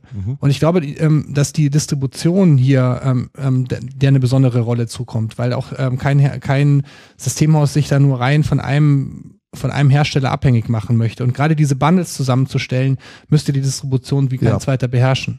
Und, ähm, und ich glaube, dass es in die Richtung, Das beherrschst du aber nur, wenn du verstehst, was die Menschen draußen tatsächlich brauchen und haben wollen. Aber das kriegst du doch die ganze Zeit mit. Du kriegst doch die Bestellungen. Du weißt doch, was, wa- wo, wo die Projekte laufen und, und, und was da dass da Projekte wird. Das laufen, muss man halt mal auswerten. dass da, dass da, das ist, das ist auch eine interessante, das ist auch ein interessanter Punkt. Bloß, dass da ein Projekt läuft, kriegst du ja nicht anhand der Positionen, die du in den Bestellungen hast. Die interessante Frage, die keiner stellt, ist doch im Vertrieb, wenn einer sagt, ich brauche jetzt fünf äh, irgendwas, dann ist doch die interessante Frage, wofür brauchst du denn das? Ähm, die interessante das Frage, die, die die der Regel interessante Frage, die heute gestellt wird, ist, ähm, brauchst du es noch fünf, brauchst du es noch fünf Euro billiger? mit. Das ist die Frage, die gestellt wird, aber nicht, wofür brauchst du das? Was macht dein, was macht dein Kunde im Projekt? Worum geht das hier überhaupt? ja, das man sieht- so weit runtergebrochen vielleicht nicht, aber Man sieht so viel, man sieht einen Haufen Einzelbestellungen und, und dann versuch mal aus dem Verhau irgendwas wieder, wieder runterzubrechen. Und du siehst ja auch nicht, wenn ein Systemhaus bestellt, für wie viele Kundenprojekte das bestellt, wo das hingeht. Ob das eins ist oder ob das verstreut auf 27 Kunden geht. Das also ich kann es ein Stück weit nachvollziehen. Ich kann es ein Stück weit nachvollziehen, Andreas. Da hast du sicherlich auch recht, weil du dann natürlich immer irgendwo einen Bruch hast. Ist vollkommen klar in der ganzen Kommunikation. Aber ich weiß nicht, inwiefern eine Distributionsveranstaltung auf dem Endkunden eingeladen werden, diese Sache Abhilfe schafft. Da- Das weiß ich Das auch. ist- also- Christian, das weiß ich Und auch das nicht. war ja der eigentliche das, also Ausgangspunkt. das war, ne? also da, das weiß ich auch nicht. Und deswegen habe ich ja gesagt, Ja, ja. dass das eine und dann geben wir dem der Diskussion mal noch so einen anderen, noch so einen anderen Drive. Also das, ich glaube, es wäre, es wäre sehr zielführend auf so einer Veranstaltung einen IT-Leiter vorne hinzustellen und zu interviewen Mhm. und zu sagen, okay, was sind deine Anforderungen? Was liest du? Wie bist du, Ja, woran arbeitest du? ich finde, dass du einen sehr spannenden Punkt genannt hast. Ähm, ich glaube, ähm, wir haben insgesamt festgestellt, dass die Kommunikation seitens der Industrie stark hinkt, auch der, der Distribution. Und dass jetzt nach neuen Wegen gesucht wird, ähm, halte ich für, für sehr sinnvoll insgesamt, ähm, weil, weil die, die sprechen um ihre eigene Sprache, nicht die Sprache des Kunden. Ja. Und, ähm, und man versucht jetzt hier eine Annäherung stattfinden zu lassen. Ich glaube, wir sind uns aber einig, dass das möglicherweise ähm, nicht der optimale Schritt ist, so wie man es jetzt gemacht hat. Aber ich finde auf jeden Fall grundsätzlich die Diskussion, und deswegen Mhm. war sie es auch wert, fand ich, ähm, sehr, sehr wichtig, ähm, dass da sich endlich mal die Distribution auch ein bisschen bewegt. Ähm, ja, also der, der, also meine, Sprache des Kunden zu Genau, also meine, meine These ist, und zwar nicht nur für Distribution, okay, das, das kommt dann erschwerend hinzu, sondern auch für den Bereich Systemhaus. Es gibt viele gerade kleinere, die wahnsinns weit weg von ihren Kunden sind, beziehungsweise die sehr nah am IT-Verantwortlichen sind, der in mittleren und kleinen Unternehmen aber auch weit weg von seinen Anwendern sitzt. Mhm. Auch diese Sachen spielen ja eine Rolle. Mhm. Also dieses, dieses ähm, IT ist anwenderzentriert. Das geht heute, das geht heute mit, mit vielen Technologien, die es inzwischen gibt, die funktionieren, geht das sehr gut. Aber ausgeprägt, äh, puh, Da- weiß ich nicht, ob das Mhm. ist. Mhm. Da spielt ja auch noch das Thema der Schatten-IT mit rein, Ja. die Ja. die Systemhäuser noch gar nicht in denn der Lage sonst, sind. denn sonst würde es Ja. Schatten-IT per se überhaupt nicht geben können. Ja. Gibt's aber überall. ja, ja, natürlich. Ja. Das ist völlig richtig. auch hier fehlt noch eine Ansprache seitens des Systemhauses. Das wäre mal auch eine eigene Diskussion eigentlich. Wie könnte man mal Ja. hier einen Systemhauskollegen vielleicht mal ähm, einladen, auch sehr, sehr spannend, also wie man es schafft, die Fachabteilung Ja. anzusprechen. Mhm. Ne? Ich habe ich hab jetzt neulich ein Gespräch mit unserer, unserer Schatten, Schattenredaktion, ähm, Michael Stickfam gehabt. Und der hat gesagt, die, die IT-Verantwortlichen oder bei, bei meinen Kunden, mit, die wollen mit mir drüber philosophieren, wie der, wie der IT-Einsatz in zwei Jahren, fünf Jahren, zehn Jahren aussieht. Mhm. Da- Das wollen die wissen. Die wollen von mir wissen, du bist doch der Checker, du sitzt an den Herstellern so nah dran, woran arbeiten die, was geht da für mich? Mhm. Das macht er auch. Mhm. Aber da ist er, da ist er sicherlich, ähm, da ist er sicherlich nicht einer unter der Masse, sondern da hebt er sich ab von der Masse. Das, das machen so nicht viele. Und dann, und dann schaut euch doch die Diskussionen an. Haben wir neulich, haben wir neulich mit einer ganzen Menge Systemhäuser gesprochen, gesagt, sag mal, Thema Cloud Computing. Und dann haben die meisten inzwischen, inzwischen gesagt, vor, vor Jahren haben sie noch gesagt, fürchterlich braucht kein Mensch. Und inzwischen haben sie gesagt, ja, also, ja, wir wissen, dass wir uns damit beschäftigen müssen, Zwangsweise. aber wir, aber wir wollen das nicht. Wir finden das eigentlich richtig scheiße und wir schieben das ganz weit weg. Und wenn man sich dann anfängt damit zu beschäftigen, ist die Diskussion doch sehr akademisch, würde ich mal behaupten.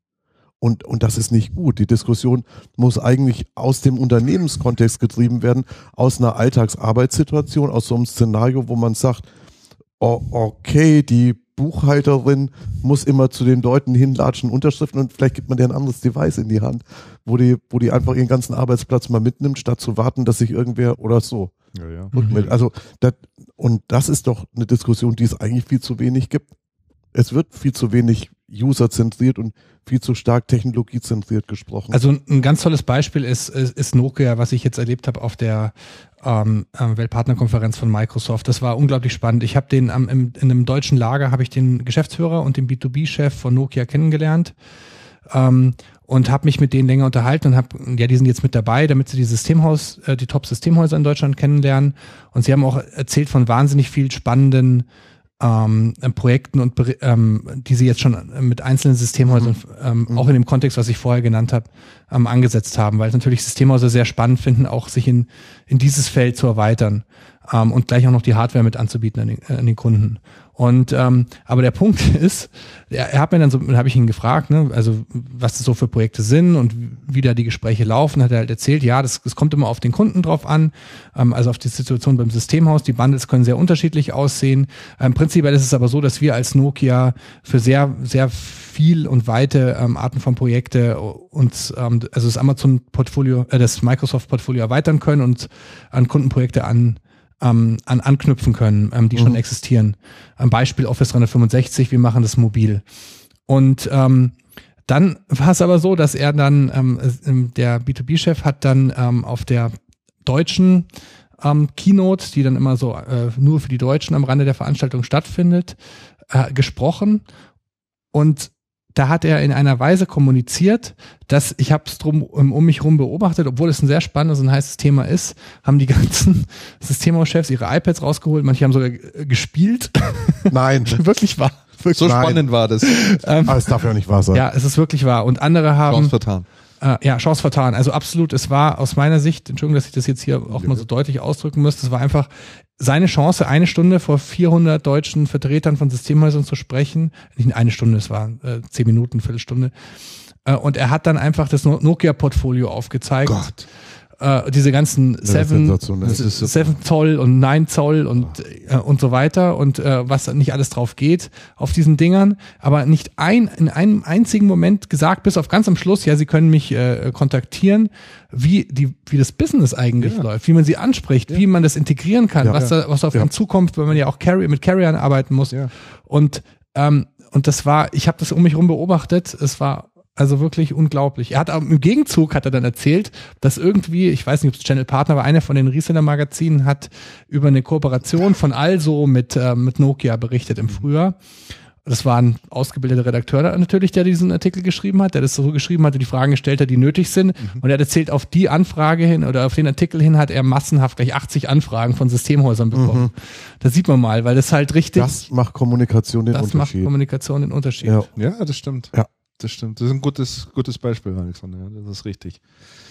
Microsoft kommen wir aber nachher eh noch mal Ja. ein bisschen Ja, da kommen wir auch, das ist ja, äh, das ist ja extrem spannend, was da da haben wir, gerade geht. ja, haben wir ja noch ein paar Themen. Ähm, wir waren eigentlich immer noch bei der Distribution. Wir waren, wir, waren, wir waren eigentlich bei das ist völlig. wir waren eigentlich bei Tech Data ja, ja. und dem und dem Kongress und der Frage, wie man oder ob man ob man ob man ähm, Alex, also nicht wundern, es gibt bei Hintergrundgeräusche, aber Alex macht uns noch einen Kaffee. Das ist Genau. sehr vernünftig. Er geht jetzt ja. zum Kaffeekochen in den Keller. Ich trinke auch noch ein. Wir unterhalten uns so lange. Wollen wir uns noch ein bisschen über Media Saturn unterhalten? Boah, äh, Media Saturn ist ja, ist ja auch so ein Ding. sagst du, Da ich kann es nicht mehr hören? Doch, doch, doch, ich kann das immer hören. Ja. Christian, ich kann das immer, immer, immer hören. Ich habe bloß ein bisschen den Anschluss verloren. Ich auch. Also Die, also es ist doch, es ist doch angeblich so, dass, dass man sich bei Metro jetzt äh, und bei Keller Halsens auf unseren Vorschlag besinnt vom letzten Channelcast, die Bude einfach an den Keller, Kellerhals weiterzuhauen und die Ja. Sparkasse Tegernsee zu bemühen, genau, Finanzierung auf die Beine zu bringen. genau. Und- Oder wie ist das? Also das habe ich richtig verstanden. Ja, also es geht ähm, ja, eine, eine, ein Beitrag, den ich hier gelesen habe in der Business Week, äh, in der englischsprachigen heißt hier Metro said to hire Deutsche Bank to advise of a Saturn Unit. Also es geht hier wohl offensichtlich äh, darum, ähm, Profis, wobei ich jetzt nicht weiß, ob die Deutsche Bank hier Profis sind, ähm, zu beauftragen, äh, nach Möglichkeiten zu suchen, wie man die Media Saturn äh, verkaufen kann. So, dass die Metro die äh, los ist. Und hier wird davon gesprochen, ähm, dass die bewertet wird derzeit mit etwa fünf Ko- äh, mit etwa fünf Milliarden Euro. Ui, das ist günstiger als wir. Das ist günstiger, als Als wir wir damals gedacht haben, ausgerechnet hatten. Wir hatten ja damals den Preis genommen vom Leopold Stiefel, Genau. also Leopold Stiefel Richtig. seine restlichen Anteile verkauft Ja. hat, damals an die Metro. Ähm, und da hatten wir das mal so ein bisschen hochgerechnet. Äh, hier ist jetzt nur noch von, nur noch Mhm. von immerhin äh, 5 Milliarden Euro, ist immer noch ein Haufen Geld, die Rede. Und ähm, ja, das ist, scheint aber noch ein Stück weit äh, drauf zu basieren von dem Thema, dass eben Kellerhals gesagt hat, er möchte versuchen, ähm, Investoren um sich zu scharren sozusagen, die dann diese, dieses Geld sozusagen auf den Tisch legen würden. Also ich kann mir, ich kann mir jetzt mittlerweile schon ganz gut vorstellen, dass die Metro jetzt irgendwann sagt, wenn es einen Käufer gibt, wenn uns jemand fünf Milliarden hinlegt, völlig wurscht, ab damit. Nehmt es. und wir sind dieses Ding endlich los, weil äh, die, die, die können ja keinen Spaß mehr an diesem Geschäft haben. Es, es geht ja einfach nicht weiter. Nein, es geht nichts vorwärts. Es zieht sich, es zieht sich auch der, der einfachste Prozess hin wie Kaugummi. Ja. Also das ist schon. Also wir erinnern nur an die, an die Suche eines neuen äh, CEOs, Ach, ja, Gott, oh Gott. den, den jetzt natürlich mal die Metro gestellt hat, hier den Pete Haas. Und ähm, ja, der ist aber auch schon genervt, glaube ich. der schon ziemlich, ja gut, ich denke, er wusste, auf was er sich dort, äh, auf was er sich dort einlässt. Aber äh, der Peter Haas, aber, aber trotzdem, ähm, da schießt halt Keller halt auch sofort wieder dagegen klar. und, so, und so wogt es halt dauernd hin und her. Die sehen sich eigentlich nur noch ständig für, vor Gericht. Jegliche Kommunikation läuft wahrscheinlich nur noch über die Anwälte. Und äh, so kann man natürlich kein Geschäft weiter Und, treiben. und es geht ja, es geht ja intern bei den Projekten irgendwie auch wenig vorwärts. Man wollte ja elektronische Softwaredistribution wann einführen? Hm. Ich glaube, das wollte man einführen, als ähm, die Also in Holland die Atomblock gekauft hat und zwar mit Ja. dem mit dem Also-System. Dann haben die sich irgendwie verkünstelt, ein eigenes System auf die Beine zu stellen, in dem dann alles Musik und Videos und überhaupt alles noch drin ist. Mhm. Ähm, ein System, was niemals fertig geworden ist. Mhm. Dann gab es mal eine Initiative, den POS aufzupeppen ähm, mit interaktiven Lösungen, die dann auch in, in so ein Multichannel-Modell führen. Mhm. Ähm, das ist wie lange her? Ähm, vier Jahre. Mhm. Ja. Ich glaube, vier Jahre ist es her. Ähm, inzwischen gibt es eine neue Initiative, das wiederzubeleben, weil das mit den Jungs, die kommen sollten, um die Jungs zu retten, äh, nicht geklappt hat. Mhm. Und, ähm, und es geht ja, und es geht ja so richtig gar nichts vorwärts. Richtig. Und ähm, nur weil man einen Online-Shop gekauft hat in der Zwischenzeit und dann online doch ein bisschen Umsatz macht, das, ähm, das reißt das ja auch nicht raus. Und dann, und dann stellt sich mir noch eine, eine total andere Frage, wenn man sich anschaut, wie die Metro aufgestellt ist. Und wenn man sich dann überlegt, okay, die Metro haut den, haut den MSH weiter, weil es halt, weil es halt wirklich ein Scheiß ist. Wie sieht denn eigentlich die Zukunftsperspektive für die Metro aus? Mhm. Ist mir völligstens unklar. Mhm. Ich weiß nicht, was die Zukunft der Metro ist und was bei der Metro an wirklich innovativen ähm, Ansätzen vorhanden ist.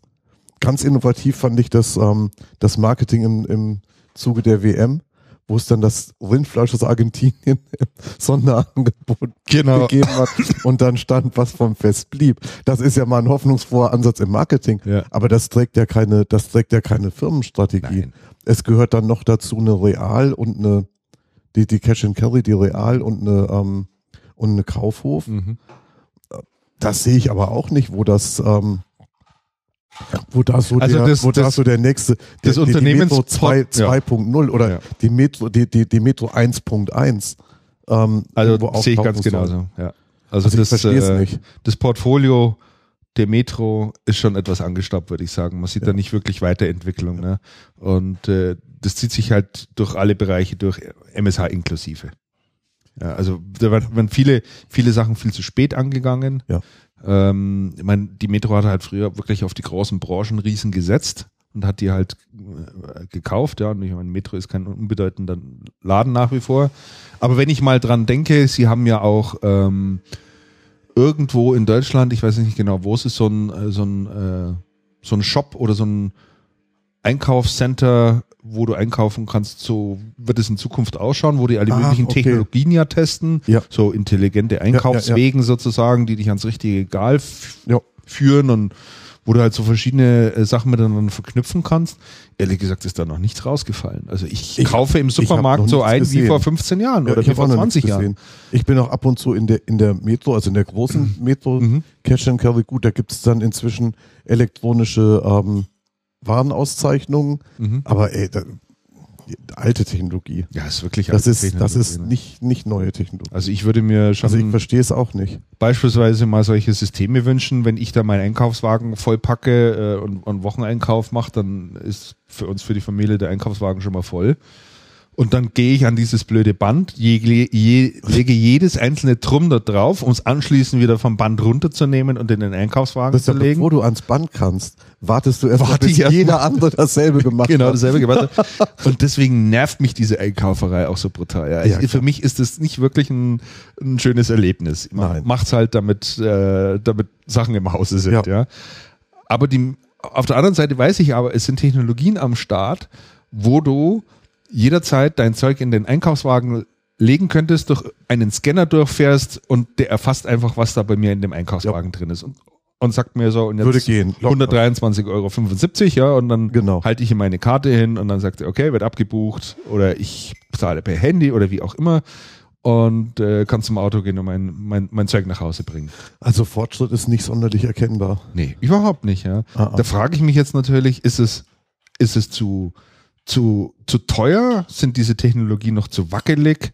Ähm, fehlt, äh, fehlt äh, Unternehmen wie der Metro das Geld dafür, um solche Technologien dann in den Start zu bringen? Also keine Ahnung. Ja. Ich meine, das wäre doch ein super Kundenservice. Wenn, Ja. wenn, wenn ein Supermarkt das bieten würde in meiner Nähe, ich würde nur noch dort einkaufen. Ich, ich sehe das. Und- ich und da- sehe da zahle ich auch noch sehe fünf das Euro ganz, mehr von Ich mir sehe aus. das ganz genauso. Ja, und Ich sehe das ganz genauso. Es ist absolut erschütternd. Und die Alternative, die es gibt, dass sie eben teilweise auch anbieten, dass ich Lebensmittel online kaufen kann. Ich meine, da ist man jetzt schon auch ein Stück weiter. Aber da ist halt für mich einfach äh, die, die, die, die fehlende Sortimentsbreite äh, aus, der ausschließende Faktor, warum ich es nicht mache. Ja. Also ich kann da zwar, ich kann da zwar Milch kaufen, beispielsweise Frischmilch kaufen, aber ich krieg halt beispielsweise nicht die Eigenmarken des Supermarktes, die halt nochmal äh, 30 Prozent günstiger sind. Ich kann dann natürlich Milch von Bärenmarke kaufen zu völlig überteuerten Preisen, ja. Und da denke ich mir dann auch, nee, am Arsch die Hühner. Mal nicht. Am Arsch die Hühner. Nee, da habe ich auch keine Lust drauf, ja. Donnerwetter. Obwohl ich es ansonsten relativ bequem finde und, und ich Ja. glaube, das passt schon so mittlerweile alles, aber es ist irgendwie, ich weiß nicht, da geht's einfach noch nicht weiter. Nee, geht's nicht. nee, das ist, das, das stoppt. Also dann haben wir es doch. Liebe Das Distributoren und Systemhäuser, kümmert euch mal, sprecht mal bei der Metro vor. Macht denen mal ein paar Angebote, zeigt denen mal ein paar tolle Lösungen, was wir da heute alles so machen kann. Und äh, dann können wir endlich mal vernünftig einkaufen. An der Stelle, an der Stelle möchte ich mal hinweisen auf einen Blog. So, und jetzt, wenn ich noch wüsste, wie der heißt, dann wäre das, dann wäre das ganz schön. Zu welchem Thema? Vielleicht finden wir Und zwar, und zwar zum, dem, zum. Thema, ähm, zum Thema Armbänder, also Wearables, Mhm. im Einsatz in Disneyland in Amerika. Mhm. So, und es hat nämlich drüber geschrieben, hat, ähm. Business Insider, Ars der- Technica. Nee, hat der Ben, ähm, jetzt stehe ich aber echt auf dem Schlauch. Ja, Verdammt, an. Stratechery, Stratechery, den haben wir schon, den haben wir schon, ähm, Asimco? Nee. Stratechery haben wir schon, ähm, haben wir schon, haben wir schon mehrfach gehabt, Ben Thompson. Mhm.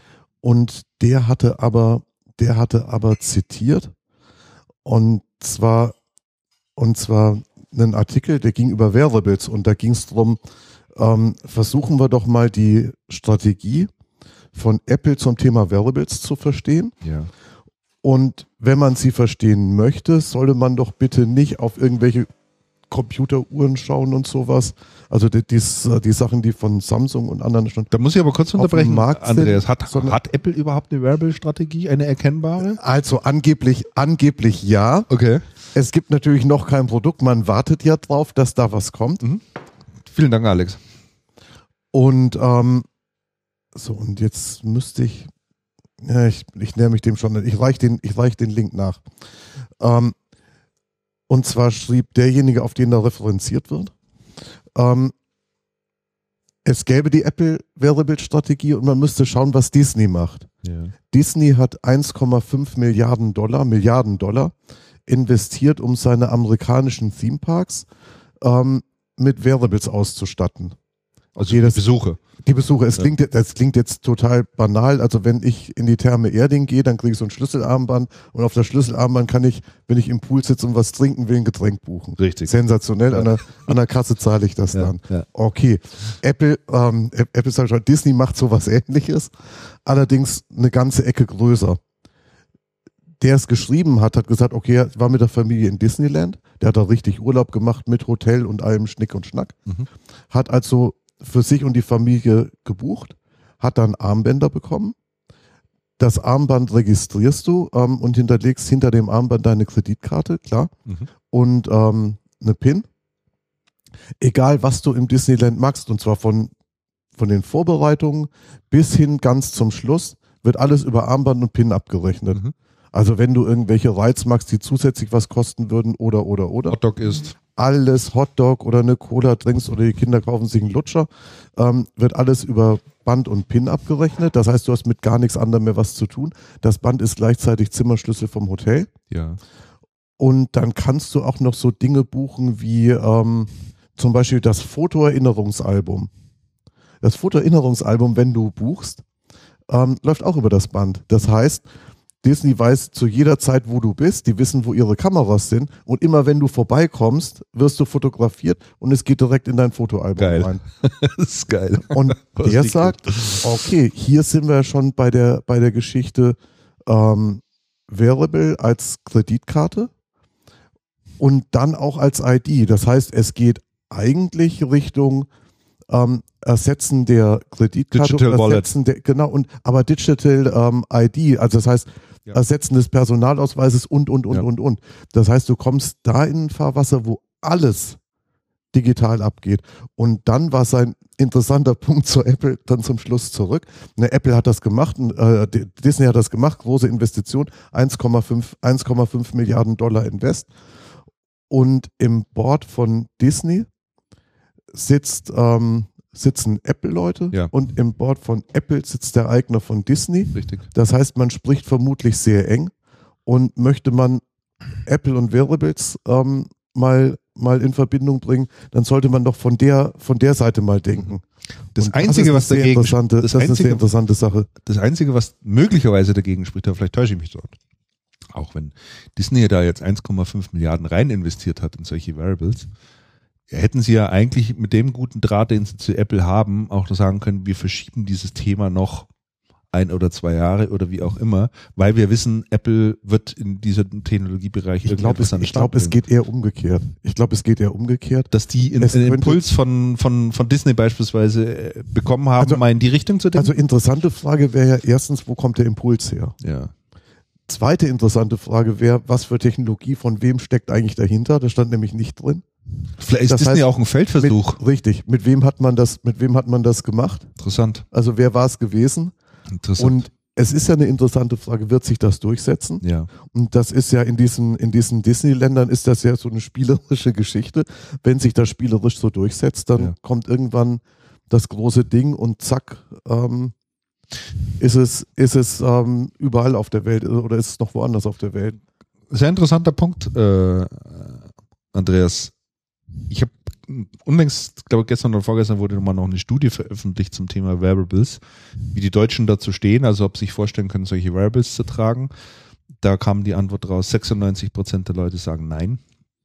Sie glauben nicht an Wearables und würden sich sowas auch aller Wahrscheinlichkeit nicht, nicht anschaffen. Also ich sag in der Therme Erding fragen Sie es. da tragen sie Ja, es genau. Und zwar ohne drüber nachzudenken. und- es kommt immer drauf an, was man fragt. Es Ja, kommt A, immer darauf an, was man fragt. Und ich glaube, dass das Thema Variables bei uns im Moment immer noch mit sportlichen Aktivitäten verknüpft ist. Und damit verknüpft ist, dass da irgendwie Beep Beep und du hast eine SMS und Beep Beep, du kriegst eine E-Mail und irgendwie so. Und von diesem ganzen Scheiß halte ich ehrlich gesagt überhaupt nichts. Ich denke, dass so ein Armband oder Uhr oder wie auch immer ganz andere Funktionen tragen wird oder, oder machen wird. Und da finde ich das Thema Digital Wallet, finde ich da eine sehr spannende Idee. Und da bin ich glaube ich auch sehr, dass es ein Stück weit in die Richtung gehen wird, weil die Apple ID auch in deinem iPhone schon hinterlegt ist und der ganze Bezahlprozess abbildbar ist. Also das geht. Und äh, ja, man wird sicherlich auch seine sportlichen und sonstigen Aktivitäten messen können. Man gab ja das Gerücht, dass die dieses Variable von, von, von Apple angeblich bis zu 20 Sensoren hat, also äh, Herzfrequenz, äh, Umgebungsluft, keine Ahnung, was da noch alles messbar ist. Aber ich glaube, dass Apple klug genug ist, ähm, und das macht, das, das zeichnet sie ein Stück weit auch immer aus. Sie beobachten ja so einen Markt Ja. auch immer erst eine ganze Zeit lang. Was funktioniert, was funktioniert nicht.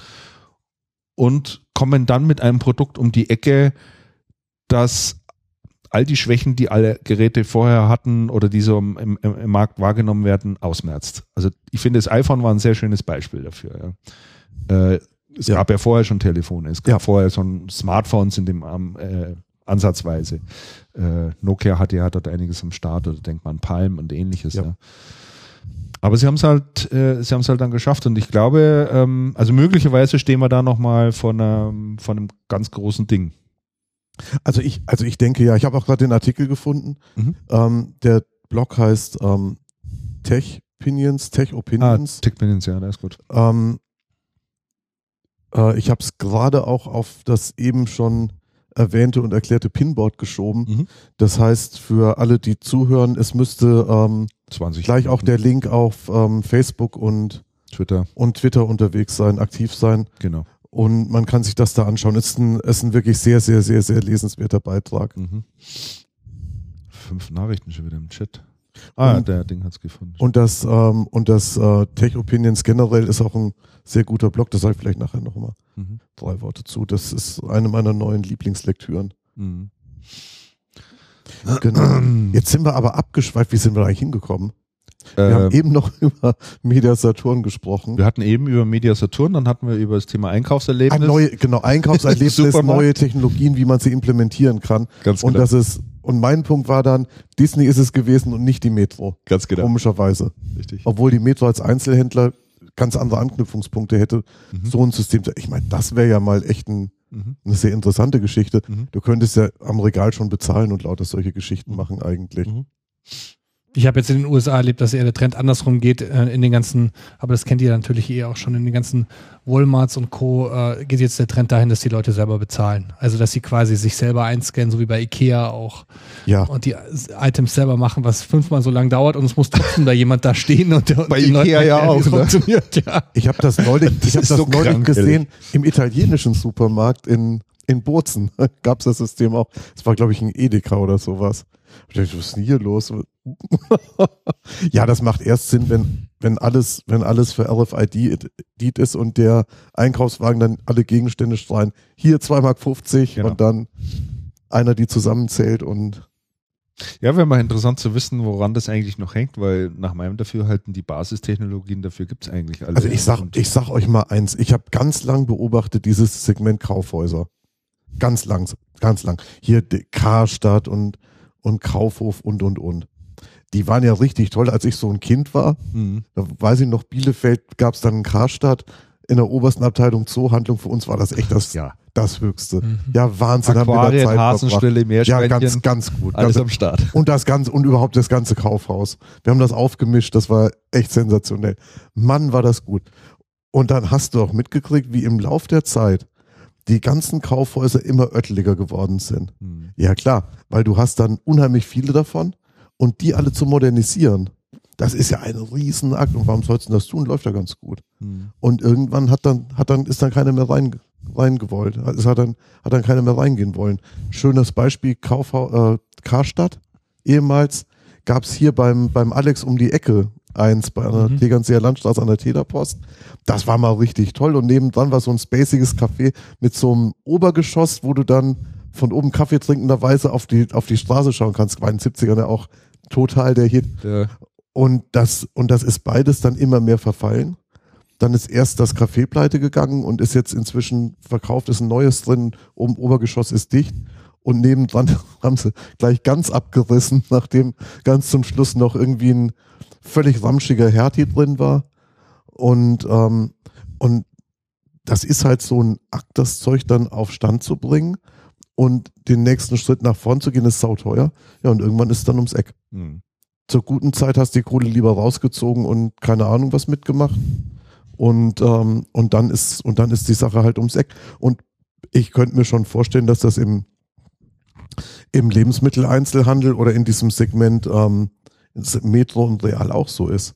Die, das ist erstmal furchtbar teuer. Ich meine, die Disney-Parks auszustatten mit den Wearables 1,5 Milliarden, das ist schon, das ist schon mal ein Schluck aus der Pulle. Das ist ja, das ist ja nicht gerade, das ist ja nicht gerade nichts. Und damit haben sie, ich glaube, die europäischen noch nicht ausgestattet, sondern nur ihre zwei oder drei Locations, die sie in Staaten haben. Ja. Also das ist schon massives Investment. Man muss es, meines Erachtens muss man es gehen. Und meines Erachtens, ich glaube, dann schließt sich auch wieder ein Kreis, ne? Vielleicht machen wir einen neuen, neuen auf. Ähm, meines Erachtens ist da Amazon jemand, der es richtig, doch, Amazon hatten wir eben auch schon. Amazon jemand, der es richtig macht und der sagt, wir verzichten mal auf die dicken Gewinne und investieren. Da schließt sich in der Tat der Kreis, Andreas. Äh, Amazon sollte man direkt äh, auch nochmal weitermachen und nochmal Ja. darüber sprechen.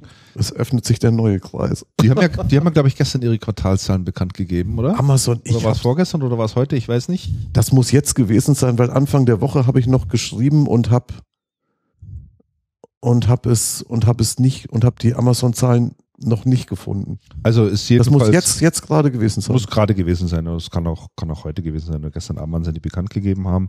Äh, Amazon Ich weist jedenfalls äh, erhöhte Verluste aus.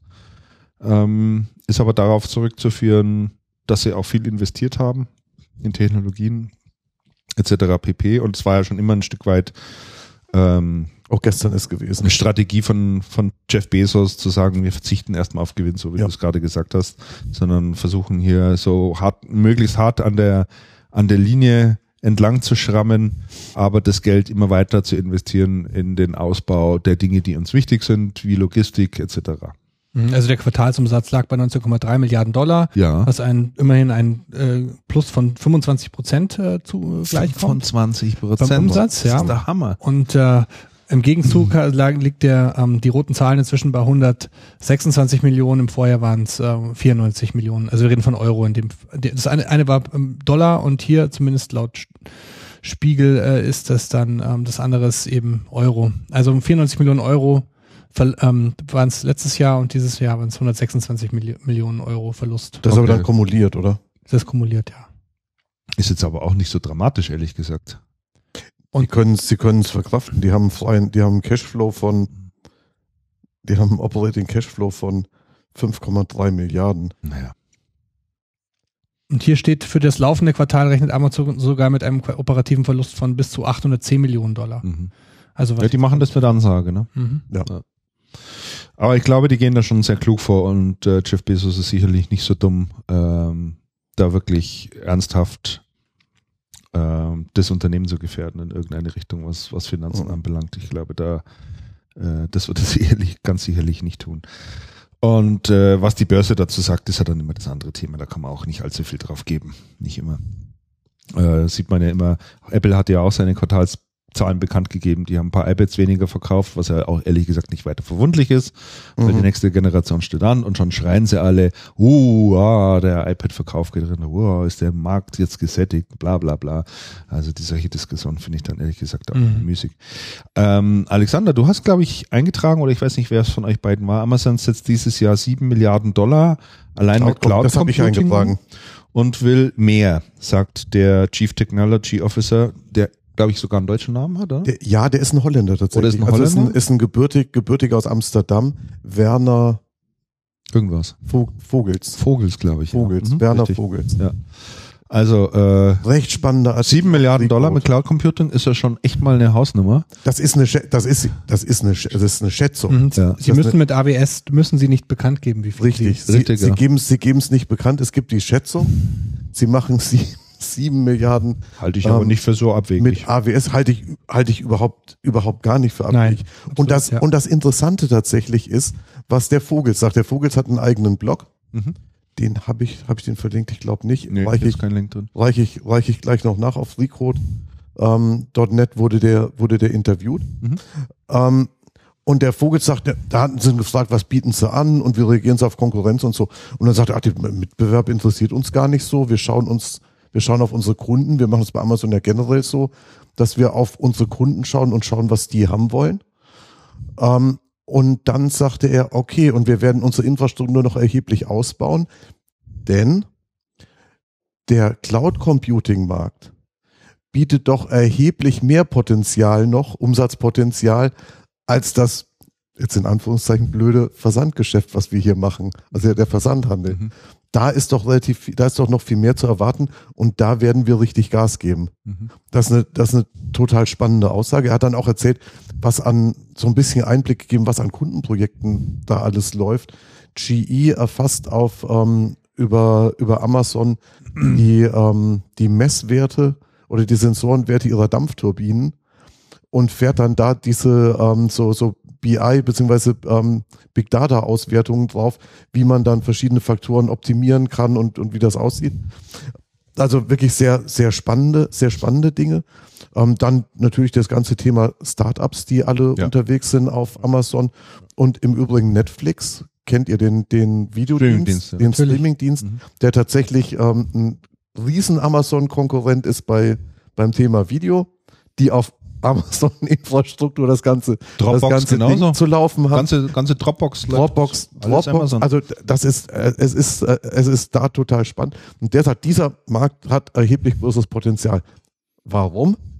Hey, weil das ist unser geliebter IT-Markt, in dem wir alle unterwegs sind und Geld verdienen, unsere Brötchen verdienen, wo wir den Kunden, nein, wo unsere Hörer den Kunden Dienstleistungen und Geräte und Installationen und Projekte verkaufen, ähm, auf den Amazon hier mit Cloud Computing zielt und sagt, das ist alles obsolet. Es gibt Computing, Rechenleistung im Überfluss, es gibt Speicher im Überfluss. Wir haben das alles daheim stehen und Freunde, ihr könnt das alle gern nutzen für, für kleines Geld. Hm. Und ich meine, das sollte man sich auf der Zunge zergehen lassen. Das ist unser IT-Markt und zwar in Gänze. Ob Amazon ein kleines oder ein großes Stück daraus schneidet, wir werden alle davon betroffen sein. Wenn wir jetzt überlegen, Amazon macht pro Quartal, äh, nee, macht im Jahr einen Umsatz von ähm, größer 60 Milliarden. Ähm, davon sind heute 10 Prozent Cloud Computing. Man erwartet sich deutlich mehr Potenzial.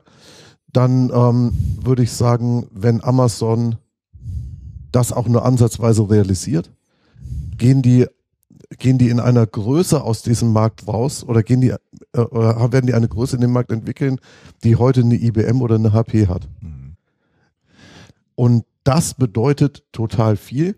Das bedeutet nicht, dass keiner mehr was verkaufen wird. Das bedeutet aber, dass man sich ganz wesentlich darauf einstellen muss, dass da was passiert und sich wesentlich mit dem beschäftigen sollte, was Amazon da treibt und sehr intensiv mit dem, was meine Kunden da treiben und guckt, wenn die Amazon kaufen wollen, dass ich denen das verkaufe und vielleicht nicht Amazon direkt oder dass ich irgendein Alternativmodell habe. Mhm. Also da gibst du mir jetzt genau die Vorlage. Wir haben auch die letzten Male schon drüber gelegt, geredet. Ähm, es ist natürlich so, ähm, dass das Go-to-Market-Modell von Amazon in dem, in dem ähm, Umfeld komplett anders aussieht als das beispielsweise von Microsoft, weil Amazon zwar ähm, ähm, mit ein paar, sehr vielen Technologiepartnern arbeitet, aber mit einem sehr kleinen Systemhausnetzwerk äh, und direkt mit den, mit den ähm, IT-Abteilungen spricht. Zwar haben sie einen Channel, den sie Akquirieren die, akquirieren die heute oder laufen denen die Kunden zu? den laufen die Kunden Laufen zu. zu, würde ich auch Das, das hätte ich nämlich auch gedacht. Und bei Google ist das doch ähnlich. Ja, ähm, wobei, also Amazon macht schon einiges auch in Deutschland. Die haben ja kürzlich auch den AWS Summit gemacht in Ja. Berlin, da war ich auch vor Ort. Ähm, da, das war wahnsinnig voll. Das war zwar eher so ein Start-up-Event letztlich, äh, es waren aber auch e- etliche mittelständische Kunden vor Ort, ähm, aber die machen das ja so, ähm, ähm, so, äh, so häppchenfertig, äh, dass man auf die Website nur gehen kann und wenn man sich ein bisschen mit IT auskennt, IT-Admin ist, äh, kann man da ohne Probleme da diese Instanzen und nicht nur die Instanzen zusammenklicken. Ne? zusammenklicken, ja, und sind halt preislich ähm, einmalig. Auf der anderen Seite haben sie halt eine Public Cloud Strategie, wobei sie ja auch da jetzt ein bisschen einlenken wollen, in Deutschland möglicherweise ein Rechenzentrum aufmachen.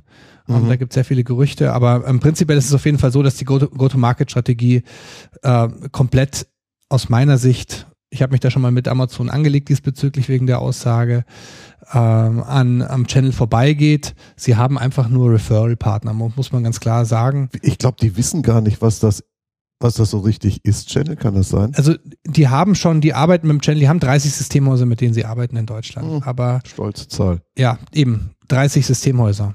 Und ähm, ähm, und sie haben ähm, sie haben ein kleines ähm, einen kleinen Channel und versuchen da zu arbeiten. Aber der Martin Geier, der der Chef, der AWS-Chef, der ist schon ähm, blickt sehr stark auf den Channel Mhm, und ja. äh, gibt hier auch äh, versucht auch zu, zu investieren in den Bereich, aber man muss trotzdem ganz klar sagen, man kann es nicht ansatzweise vergleichen mit Microsoft. Ähm, bei Google bin ich jetzt nicht so drin, aber ich glaube, dass die Google auch sehr stark direkt ähm, ähnlich wie Amazon Oh, lass mich, lass mich kurz den genießen. Bogen zu Google, Würde ich sagen, Google ja. hier schlagen und einflechten. Mhm. Ich habe gerade einen Artikel geschrieben, der auch bei, bei, ähm, bei Channel Partner tatsächlich, Mhm. tatsächlich gerade läuft, ähm, über Cloud Computing und Google. Das war, bevor ich mir das bei Amazon angeschaut habe. Google muss die Cloud Computing Zahlen auch nicht reporten. Machen die auch nicht. Es gibt jetzt, es gibt dann immer wieder mal Schätzungen. Die aktuelle Schätzung ist von einer, ähm, von so einer Investment-Firma ähm, gewesen, die ich glaube auf Forbes veröffentlicht wurde. Reiche ich aber auch nach. Reiche ich auch nach. Den Link, den Link finde ich gleich. Ähm, die schätzen, dass Google dieses Jahr die Umsatzmilliarde reißen wird im Cloud Computing. Mhm. Vor die, und das ist ganz ähnlich wie bei Amazon. Das ist alles so parallel. In dem Zusammenhang hat es vor einem Vierteljahr ähm, bei Wired, bei der amerikanischen Wired, ein Interview mit dem Cheftechnologen von Google gegeben, Mhm. Herrn Hölzle. Herr Hölzle ist Schweizer. Mhm. Er ist auch kein Schon Amerikaner. die Europäer, ne? Das ist schon die Europäer irgendwo. Es ist echt wirklich interessant. Mhm. Und der Herr Hölzle hat gesagt, naja, wir bei Google haben den größten Computer der Welt gebaut. Das ist Google. Mhm. Google ist ein, Ein ein, Computer. Com ein Computer und ein paar Menschen, die da, die da irgendwelche obskuren Tätigkeiten haben. Das hat er nicht gesagt, aber so könnte man das ja lesen. Wir haben den größten Computer der Welt gebaut. Rechenleistung und Speicher ist überhaupt kein Problem. Kann jeder bei uns kriegen. Wir haben es zum Saufüttern. Ja.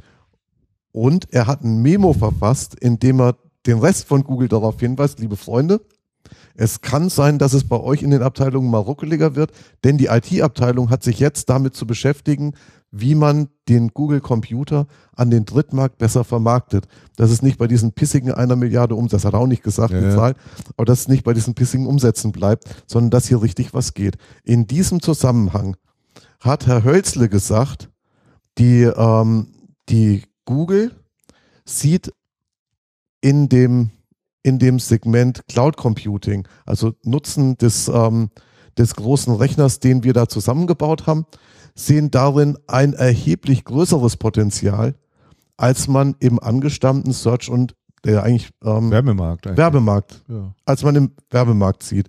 Mhm. Im Werbemarkt macht Google im Moment einen Umsatz von, Naja, das ist muss, groß. ich, jetzt muss ich mal schauen, der ist, der Das ist groß, das ist hoch, ganz, der ist hoch, ganz, der ist ganz, ganz großen Teil. Ich weiß bloß nicht auswendig, wie viel, wie viel Umsatz, wie viel Ist ja Umsatz egal. die Freunde Also machen. die Masse und, des und Umsatzes auch, jedenfalls. Genau, die Masse. Und auch, und der ist ja nicht gerade gering. Aber die machen in etwa so viel Umsatz wie Amazon. Mhm. Ähm, und auch hier muss man darauf hinweisen, was der junge Freund hier sagt, ist nicht der Cloud Computing Markt, sondern unser geliebter IT-Markt, von dem wir alle leben und in dem wir alle Geschäft machen, ist der Zielmarkt für Google mit seinen Cloud-Dienstleistungen. Ja. Alles zu uns. Das heißt, man hat sich, wenn man in dem Markt unterwegs ist und auch übermorgen seine Brötchen noch verdienen, äh, noch, noch verdienen möchte in dem Markt, ähm, man hat sich doch erheblich intensiver auch mit dem auseinanderzusetzen, was, ich sag mal, der Branchenfremde eigentlich ähm, Google hier so treibt. Mhm. Das ist, ähm, das ist ganz massiv. Wenn die den Umsatz hochfahren von einer auf 10 Milliarden oder sowas, dann sind die einer der größten IT-Hersteller, die unterwegs sind, mit bis jetzt einem Modell, was wenig Vertrieb macht, dem die Kunden bis zu einer Milliarde Umsatzhöhe zugelaufen sind. Ich meine, wer kann denn das von sich behaupten? Kaum jemand. Kaum Was, jemand. was aber mal Kaum zeigt, jemand. äh, wie stark die einfach den Fokus auf, auf, auf dieses Thema legen und Richtig. ähm, wie, wie sehr sie das so weit technologisch vorangetrieben haben und auch Ja. Welch extrem guten Zugang sie zu diesen Technologien anbieten. Ne? Also wie, wie du es richtig gesagt hast, Alex, äh, also ich habe auch, ich nutze hier auch einen, einen, äh, einen Amazon-Dienst für, für, für, für Backup. Ja. Liegen im Übrigen auch alle, alle Folgen von Channelcast drin, weil es halt zig Gigabyte natürlich sind. Ja. Äh, aber da, die haben ja auch so eine Bandspeichertechnologie noch am Start. Also das ist Amazon Glacier heißt es, äh, wo du dein Zeug rein speichern kannst, aber ungefähr, ich glaube, 30 bis 40 Minuten warten musst, Mhm. bis du es zurückbekommst, bis wahrscheinlich der Roboter zum richtigen Band gefahren ist. Langzeitspeicher, Ja. äh, nicht weiter schlimm, aber zu einem Preis, der ist einfach unschlagbar. Also Ja, das ist, das, das, das kostet mich die ganzen Dinger da, ich weiß nicht, wie viel Gigabyte ich da mittlerweile drin habe, aber die Rechnung, wenn da jeden Monat kommt, die ist, ist dann irgendwie 63 Cent oder irgendwie so in der Region. Ne? und, ist das, nichts. und das Interessante ist, damit bist du ja Kunde von Amazon, aber du bist Kunde der Amazon IT. Ja. Das heißt, die Amazon IT, äh, das ist ein Endkunde. Mhm. Die haben das Zeug mal für sich gestrickt Mhm. und jetzt gehen die natürlich mit einem total, mit einem total anderen Verständnis raus und Mhm. bieten ihre und bieten ihre Dienste an, Mhm. die, die, und da sind wir bei dem Punkt von vorhin wieder. Wie wichtig es in dem Geschäft ist, tatsächlich dieses Endkundenverständnis zu haben und zu wissen, was der, was der Endkunde da haben will und was den, was den IT-Leiter und was das Management beschäftigt. Ja. Und in diesen Themen sind die Freunde, Mhm. alle beide absolut, absolut total fit und firm. Und dann möchte ich gerade noch einen ganz anderen Punkt hinten anfügen, weil es, weil es so schön zu Google passt und eigentlich auch, auch so schön zu unserer Amazon-Diskussion und so schön zu, zu dieser Diskussion, dass, dass wir ja eigentlich, wie wir hier sitzen und der Markus Reuter ja auch und der Damian auch, ähm, alle aus der Verlagswelt kommen und damit auch aus der Werbebranche im, weiter, im weiteren Sinne. Ähm, die, während die Google von, während die Googles von Werbung leben, machen die Amazon ja in Werbung wenig. Eigentlich Ja. nichts denkt man immer. Mhm. Tatsächlich ist es aber so, da war eine, da war eine sehr schöne, ähm, sehr schöne Geschichte in Seattle in der Zeitung. Mhm. Ähm, machen die Amazons mit Werbung so viel Umsatz wie die Googles mit Cloud Computing. Nämlich ungefähr eine Milliarde dieses Jahr. Wachstum 33,5 Prozent. Dadurch, dass sie die scheiß Werbezettel in jedes Paket reinlegen? Oder Nee, gar nicht, gar nicht, gar nicht. Es gibt so, es gibt so Dinge, die da zum Netzwerk gehören, wo dann Werbung rein vermarktet wird. Mhm. Also zum Beispiel IMDB war, glaube ich, mit drin, wo ich gar nicht wusste, dass das zu, zu dass Amazon, das ja. zu Amazon gehört. Dann gibt's ja diese Best Reads, das heißt, es gibt so eine flankierende, ähm, so ein flankierendes Pulk von Webseiten, wo die Werbung reinverkaufen. Das Ja. funktioniert sehr gut, machen sie eine Milliarde Umsatz mit. Interessant ist, sie wollen in das Werbegeschäft stärker rein, weil das so profitabel ist, weil die Margen so hoch sind. Mhm. Klar, wissen wir alle, warum geht es den Verlagen irgendwie so schwierig? Klar, weil das Geschäft viel zu gut, viel zu gut funktioniert hat. Lange Zeit und sehr profitabel gewesen ist und dann tut man sich halt schwer zu ändern. Mhm. Ähm, und ganz interessant ist, es gibt sehr dezente Vorstöße bei Amazon im Shop Werbung zu treiben. Das sind die, die haben ja die, alle, die haben ja alle Daten. Du könntest ja alles tun. Ja. Aber die sagen, sobald wir alles tun, fühlen sich die Kunden belästigt. Es geht nicht. Wir dürfen niemals die Kunden belästigen. Wir müssen total diskret sein. Mhm. Und dann war am Ende des Artikels ähm, noch ein aktuelles Beispiel, was sie gemacht haben im Shop. Und zwar gab es im Shop eine Autowerbung für Nissan. Ja. Die haben für irgendeine Nissan-Neuerscheinung, haben sie eine Microsite im Shop gemacht. Da war das Auto beschrieben, konntest du drehen, reinschauen, in verschiedenen Farben, bla bla bla. Das war tatsächlich eine Werbung, die hat Nissan gekauft. Dann konntest du auch sagen, will das kaufen. Und bei Amazon gibt's ja keine, keine Autos zu kaufen. Dann machen die ja nichts. Und dann tritt ein relativ komplizierter Prozess in, in Gang. Nämlich so ein Prozess, den die Hersteller immer versuchen. Du wirst dann von der Amazon-Seite gelinkt auf die Nissan-Seite. Auf der Nissan-Seite gehst du auf dem, ähm, auf dem Händler-Suchmaschine. Das heißt, du kannst dir aussuchen, den Händler bei dir in der Nähe und da klickst du drauf und dann kaufst du dort das Auto. Ja. Das ist ein sehr komplizierter, durchgängiger Prozess. Das kriegt so kaum einer auf die Reihe. Das funktioniert ja bei den meisten Shops irgendwie oder bei den meisten Herstellerseiten gar nicht. Da landest du dann irgendwo im Nirvana und dann hat nichts mit, mit was anderem zu tun. Das war durchgängig.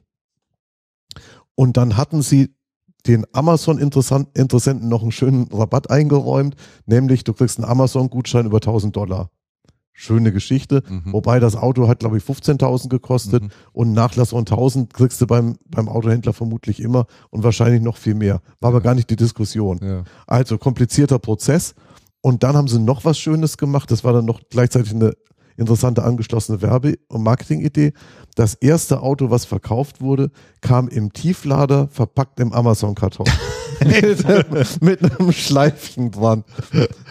Sehr schöne Idee. Das wurde von vielen Leuten dann natürlich fotografiert und gefilmt und ging in den USA total viral. Das war also, das war so richtig. Ich glaube, das. Foto habe ich tatsächlich irgendwo. Schon, oder? Hat, Ja. Haben die meisten gesehen. Schenkst du mir mal kurz Strom, Andreas? Ja, freilich, Christian, hier kurz, diesen hier. mal kurz aufladen. Und, und das Interessante an der Aktion ist gewesen, auf der einen Seite totale Transparenz, weil man sieht ja, wie oft das angeklickt wurde und, und, und. Und sie haben die ersten 100 Autos in drei Tagen verkauft. Was ja echt ein Knatter ist. Wie viel? 100 in drei Tagen. Uh, War Wahnsinn, oder? das ist Das habe ich auch gedacht. Und die Nissans haben gesagt, für die ersten 100 Autos haben wir gedacht, müssen wir das Ding monatelang laufen lassen. Von wegen.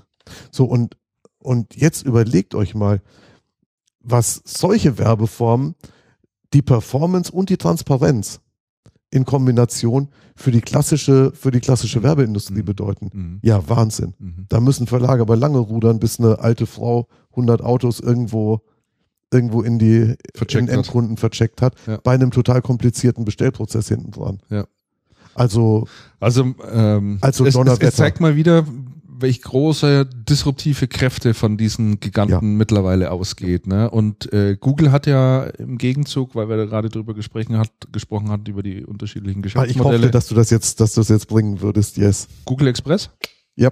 Also, dass die ja jetzt auch äh, sagen, wir treten jetzt, äh, wir werden jetzt in Wettbewerb treten zu Amazon, was Belieferung anbelangt. ne? Belieferung und Einzelhandel, ja. Belieferung, Einzelhandel, Logistik, äh, die nehmen das ja jetzt mal auch Ja. ähm, in Angriff, das Thema. Also Man- das wird noch sehr spannend. Man muss halt aufpassen, dass man als, und jetzt wieder den, den Schritt zurück, man muss halt aufpassen, dass man als jemand in der IT-Branche, der da seine angestammte Heimat hat und seine, und sein, ähm, sein Geschäft betreibt, Mhm. dass man nicht in die Mühle dieser Großen gerät.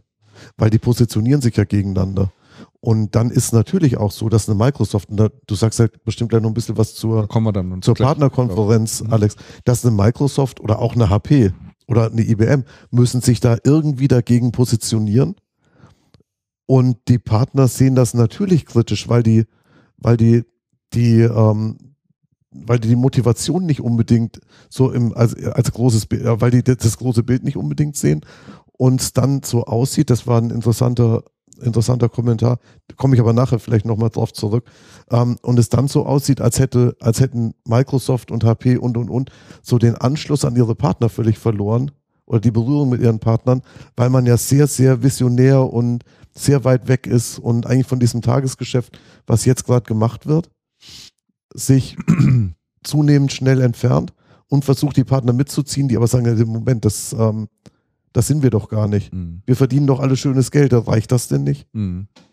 Ja, ich könnte jetzt da sehr viel dazu sagen, aber ich halte mich jetzt noch zurück. Ja, nee, nee, das, das kommt ja gleich noch. Du hast voll, das Schönste kommt, das Schönste kommt. Nein, ja aber du hast, Aber mir da- da- hast da- eine wunderschöne Vorlage gegeben. Da können wir jetzt, da würde ich jetzt to- auch, da würde ich jetzt auch können- ja gerne, auch sofort drauf da kommen. würde ich Ja. auch gerne direkt äh, in die Richtung gehen wollen, ja. Nein, du hast, du hast hundertprozentig recht. Also ich, ich, ich stimme dir in, in allen Punkten zu und ähm, ich glaube, dass die diesjährige Partnerkonferenz von Microsoft das in einer Form dargestellt hat, äh, wie es schöner nicht sein konnte. Es war so ein, ein eine unglaubliche Woche. Also die, ich Mhm. habe, äh, ich bin jetzt, das war schon meine siebte äh, und das war ähm, für mich mit Abstand ähm, die interessanteste, weil es genau die Problematik ähm, dort erlebt habe in der Woche, die du gerade angesprochen Mhm. hast. Also das fing mit der mit der Keynote an, ähm, die ähm, traditionellerweise ähm, ähm, ähm, inzwischen ist ja ein neuer Partnerchef, äh, äh, der der die äh, der die Partner dort vor Ort begrüßt. Und normalerweise wird da immer sehr viel kommt sehr schnell Kevin Turner auf die Bühne und es, äh, es kracht sehr schnell. Es kommen News es es, es kommen Emotionen es kommen Partner ähm, Bekundigungen und äh, und da passiert was einfach. Und da ist eine super Stimmung. Und die hatten ein ganz tolles Intro, eine tolle südamerikanische feurige Band. Und man dachte auch jetzt äh, die Halle voll mit 18.000 Leuten und jetzt passiert was. Und dann kam eine trockene Begrüßung und dann kam gleich der Cloudchef auf die Bühne und hat zwei Stunden lang Azure vorgestellt. Nee. Das ist die Wahrheit. Ach, komm her. Nein, und es war, Ah, es war, ich habe Twitter live verfolgt ähm, von den Partnern, also mit dem den Hashtag WPC Ja. Mhm. und äh, und die Partner waren alle der Reihe nach äh, enttäuscht. Die waren doch völlig, die Die waren total überfordert. Ja. Also Microsoft ist gleich in Medias Res rein. Es wurden die Partner begrüßt. Danke. Es war ein tolles, aufregendes Jahr. Keine News, keine Produktnews. Es wurde viel zu Windows 9 auch erwartet. Es wurde Ja. ein, ähm, vielleicht Surface, ich. Surface natürlich, ein Update zu Windows 8.1. Vielleicht weitere News. Vielleicht kommt der Nadella doch schon davor. Äh, irgendeine Überraschung. Überhaupt gar nicht. Also es war wahnsinnig trocken. Ähm, es kamen so ein paar Parolen wie ähm, das ähm, ähm, jetzt Office 365 das schnellst verkaufendste kommerzielle Produkt ist äh, aktuell. Ähm, ich habe gerade gelesen, sie haben weltweit 5,6 Millionen ähm, Office 365 Nutzer. Wenn man vergleicht mit eine Milliarde Office-Nutzer von ähm, äh, die es davor gab, ähm, ist es jetzt noch nicht so beeindruckend. Jetzt Natürlich wir mal so, reichlich Potenzial. ja, reichlich Potenzial. ähm, äh, ja, und dann kam der, der Cloud-Chef schon so um elf, äh, so um die Keynote um neun hat um neun begonnen oder um halb elf kam er auf die Bühne und hat dann wirklich Azure äh, im, im Detail erklärt. Also nicht nur jetzt irgendwie so, setzt auf Azure und das ist unser neues Ding, sondern hier, so ist die, Systemoberfläche aus und, Echt? und dann kam Kevin. Das ist ja wie früher. Ja, und dann kam Kevin Turner und ganz interessant, ähm, ähm, der Kevin Turner hat dann ähm, gesagt, wir sind jetzt eine andere Microsoft. Wir haben zwar, ich habe jetzt die Zahlen nicht mehr im Kopf, was, ähm, was die PCs angeht, immer noch die Mehrheit, aber wenn wir den gesamten Device-Markt ähm, anschauen, also alle Mobile Phones und so weiter und Tablets äh, zusammen, Clients halten wir 14 Prozent und das ist unsere Realität. 14,7 Prozent aller Devices am Markt und damit, das ist eine neue Realität. Schön, dass man's, schön, dass man's mal Das so ist sagt. mal eine schöne Selbsterkenntnis. Und, ja. ähm, und dann Man wurde lange Zeit verschwiegen ja, hat, ne? lange Zeit. Na, die lange hat man Zeit nicht verschwiegen, die hat man einfach nicht sehen. Nee, hat Ja. man nicht sehen wollen. Ja, gerade Herr Turner. Ja, Herr Turner. ja. Nee, ähm, das ist eine neue Realität, da muss man sich Was auseinandersetzen. haben sie mit dem denn gemacht? Ja, Wahnsinn. Also ähm, der hat sich auf jeden Fall auch, äh, und der hat äh, auch einmal früher war es so, der Turner war immer der geringsten Ab- der Applaus, der hat mit noch den größten Applaus gekriegt, weil er wirklich offene Wahrheiten ausgesprochen hat. Äh, Es wird doch Zeit. Und äh, dann ging es ja so darum, dass er gesagt hat, dass es neue Microsoft geben wird. Äh, man wird sich bewusst ähm, ähm, Android äh, und auch dem iPhone nähern. Das hat man ja schon gemacht. Also ähm, Ja. man soll Office jetzt auch Office, iPad. Office soll jetzt Ja. auch für Android geben, ähm, war auch eine der Ankündigungen. Ja, es wird auch Zeit. Es wird auch wirklich Zeit. Hallo? und ähm, ja, also und äh, der nächste Tag äh, war dann einfach nochmal die, die ähm, das gleiche nochmal, also Azure, Azure, Azure. Und ähm, ähm, da wurde auch dann viel über Partnerneuheiten gesprochen, aber die Quintessenz der ganzen Geschichte, die Partner bekommen mehr Freiheiten im Geschäft mit Azure und Office 365. Also das Partnerprogramm wird angepasst an an, an die Cloud-Produkte von Microsoft, dass sich die Partner mehr ähm, Services drumherum stricken können, um diese Produkte und mehr Freiheiten in der Vertragsgestaltung haben. Provider ist ein Stich, wichtiges Stichpunkt, dass die ähm, Systemhäuser als Provider auftreten können, auch wenn sie kein eigenes Rechenzentrum betreiben.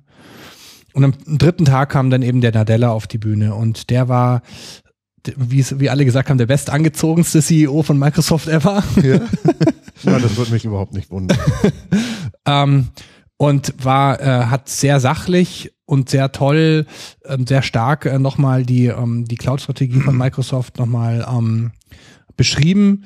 Und ähm, ich habe auch in, in der Channel Partner einen Artikel darüber geschrieben. Den größten Applaus hat er aber eigentlich nur dann bekommen, als er aber eigentlich was vorgestellt hat, was schon lange bekannt ist. Ähm, also er wollte halt vor allem zeigen, dass, dass ihm egal ist, ob Microsoft auf, auf Geräten ist oder nicht, ähm, also auf welchen Geräten, sondern sie, man versucht zwar natürlich selber auch im Windows Phone Markt weiter ähm, mit Nokia ähm, Standbein zu bekommen, aber es ging vor allem darum, dass, ähm, dass die Leute ein Erlebnis auf den Geräten bekommen sollen und dass Microsoft halt die, die Firma ist, die am meisten Produktivität bietet. Ja, Und da hat er den größten Applaus gekriegt für die Vorstellung des Skype Live Translators. Also das hat also wirklich richtig toll wie funktioniert. funktioniert das? Ja, also es war mit Deutsch-Englisch. Ähm, also ähm, von, ähm, von vom Deutschen ins Englische, ähm, das hat ähm, äh, ähm, sehr, sehr gut geklappt. Vom Englischen ins Deutsche noch nicht so hundertprozentig, aber es hat funktioniert. Also da war eine Deutsche, es war zufällig dann eben auch eine Deutsche ähm, ähm, mit, Microsoft-Mitarbeiterin, die ja live vor 18.000 Leuten angerufen hat. Mhm. Und dann haben sie sich halt über die Weltmeisterschaft ähm, äh, unterhalten. Das war ein Mitarbeiter von ihm. Und äh, sie hat ihn so ein bisschen aufgezogen, weil der Mitarbeiter war Engländer. Und aber man hat, ich habe ja, nachdem ich ja beide Sprachen einigermaßen spreche, habe ich Mhm. ähm, tatsächlich das ähm, natürlich alles bis aufs letzte Wort verstehen können. Und es hat funktioniert. Also, und das soll auch bis zum Ende des Jahres auf, auf, auf den Markt kommen. Also, das heißt, man kann, ähm, ob das kostenpflichtig ist oder nicht, ist noch nicht bekannt. Ähm, acht Sprachen sollen erstmal unterstützt werden im ersten Schritt. Man kann tatsächlich live skypen mit Leuten in anderen Sprachen und per Stimme als auch per Subtitle ähm, wird live übersetzt. Und äh, Deutsch-Englisch hat hervorragend funktioniert. Da waren zwar ein paar, ein paar Fehlerchen noch, aber ähm, sehr schön an dem Cloud-Service, den kann man ja im Hintergrund stetig verbessern, ähm, ohne dass man eine neue Version runterladen muss. Ähm, das heißt, ähm, da haben sie wirklich dann auch die, ähm, die Systemhauschefs, die ganzen Partner alle sehr überzeugt. Da war ein riesengroßer Jubelapplaus, weil sowas kann man natürlich ganz wunderbar seinen, seinen Kunden vorführen. Aber die ganzen Aber Themen, Das ist doch ein Techno Richtig. Technologiespielzeug. das ist ein Spielzeug. Mehr ist es doch nicht. Das Aber ist doch die kein Themen- Geschäft Die, dahinter. die Themen rund um Azure und ich habe ganz viel so Twitter-Posts gelesen von den Partnern. Ähm, wir verstehen hier nichts. Ähm, ähm, äh, das hört sich alles gut an, aber, ich habe keine Ahnung, wovon die da unten gerade sprechen. Also nach meinem Dafürhalten, also aber sehr interessant, deine Eindrücke, wobei Ja. mich gleich nochmal interessieren würde, wie Nadella auf dich so persönlich mal gewirkt hat, weil du ihn ja mal so live Mhm. auch ein Stück weit erlebt hast. Unser eins kennt ihn ja immer nur von Fotos. Ähm, trotz alledem, ich glaube nicht, dass Microsoft schon in irgendeiner Weise durch ist. Und die sind jetzt erstmal so richtig aufgewacht und sehen, dass sie A nicht alleine sind und dass die Bomben links und rechts, Mhm. die Granateinschläge immer näher kommen.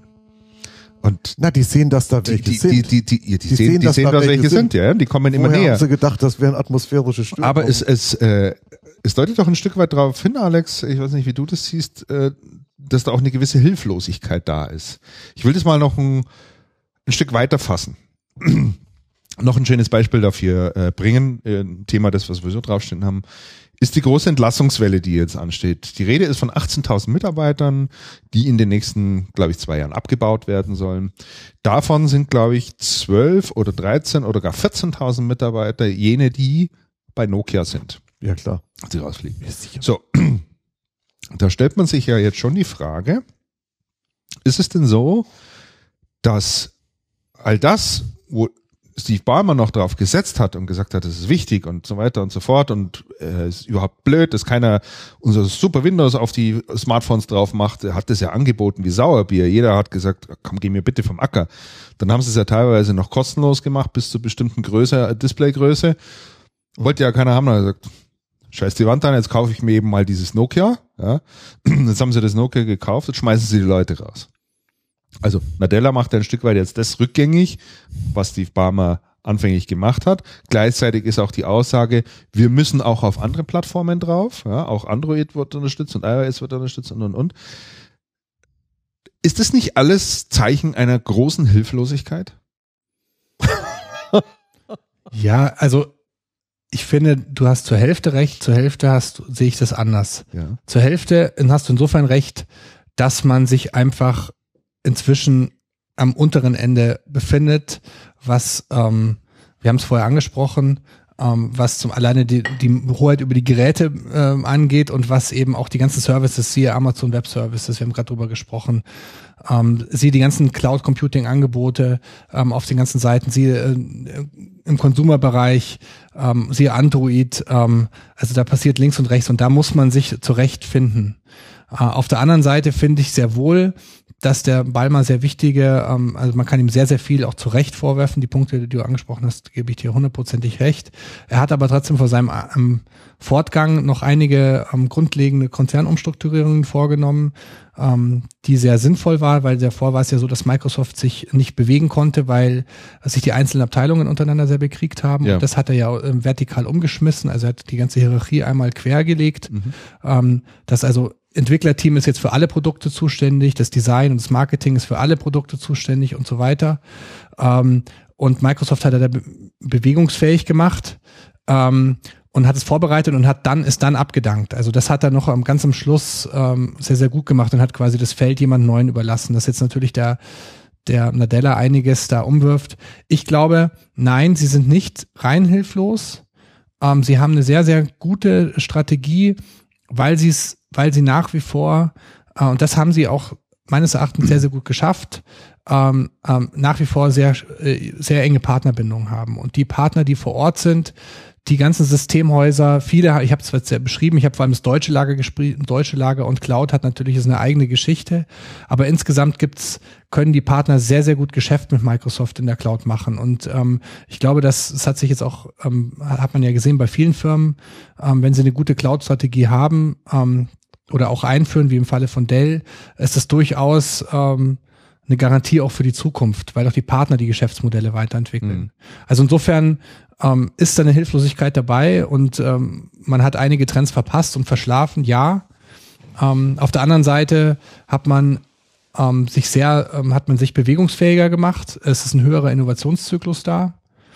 Und, ähm, und man hat nach wie vor diese ganzen Partner und es sind doch weltweit 600.000 Partner. Partner, Partnergeschäft lasse ich mir eingehen. Das ist ein absolut stichhaltiges äh, Argument. Und äh, jetzt, jetzt drehen wir es aber mal ein bisschen weiter und sagen, eine Google als auch eine Amazon entwickelt sich im Thema Partnergeschäft aber viel, viel weiter oder entwickeln sich dort weiter und sagen, wir wollen, wir werden auch versuchen, mit Systemhäusern stärker zusammenzuarbeiten und, und, und.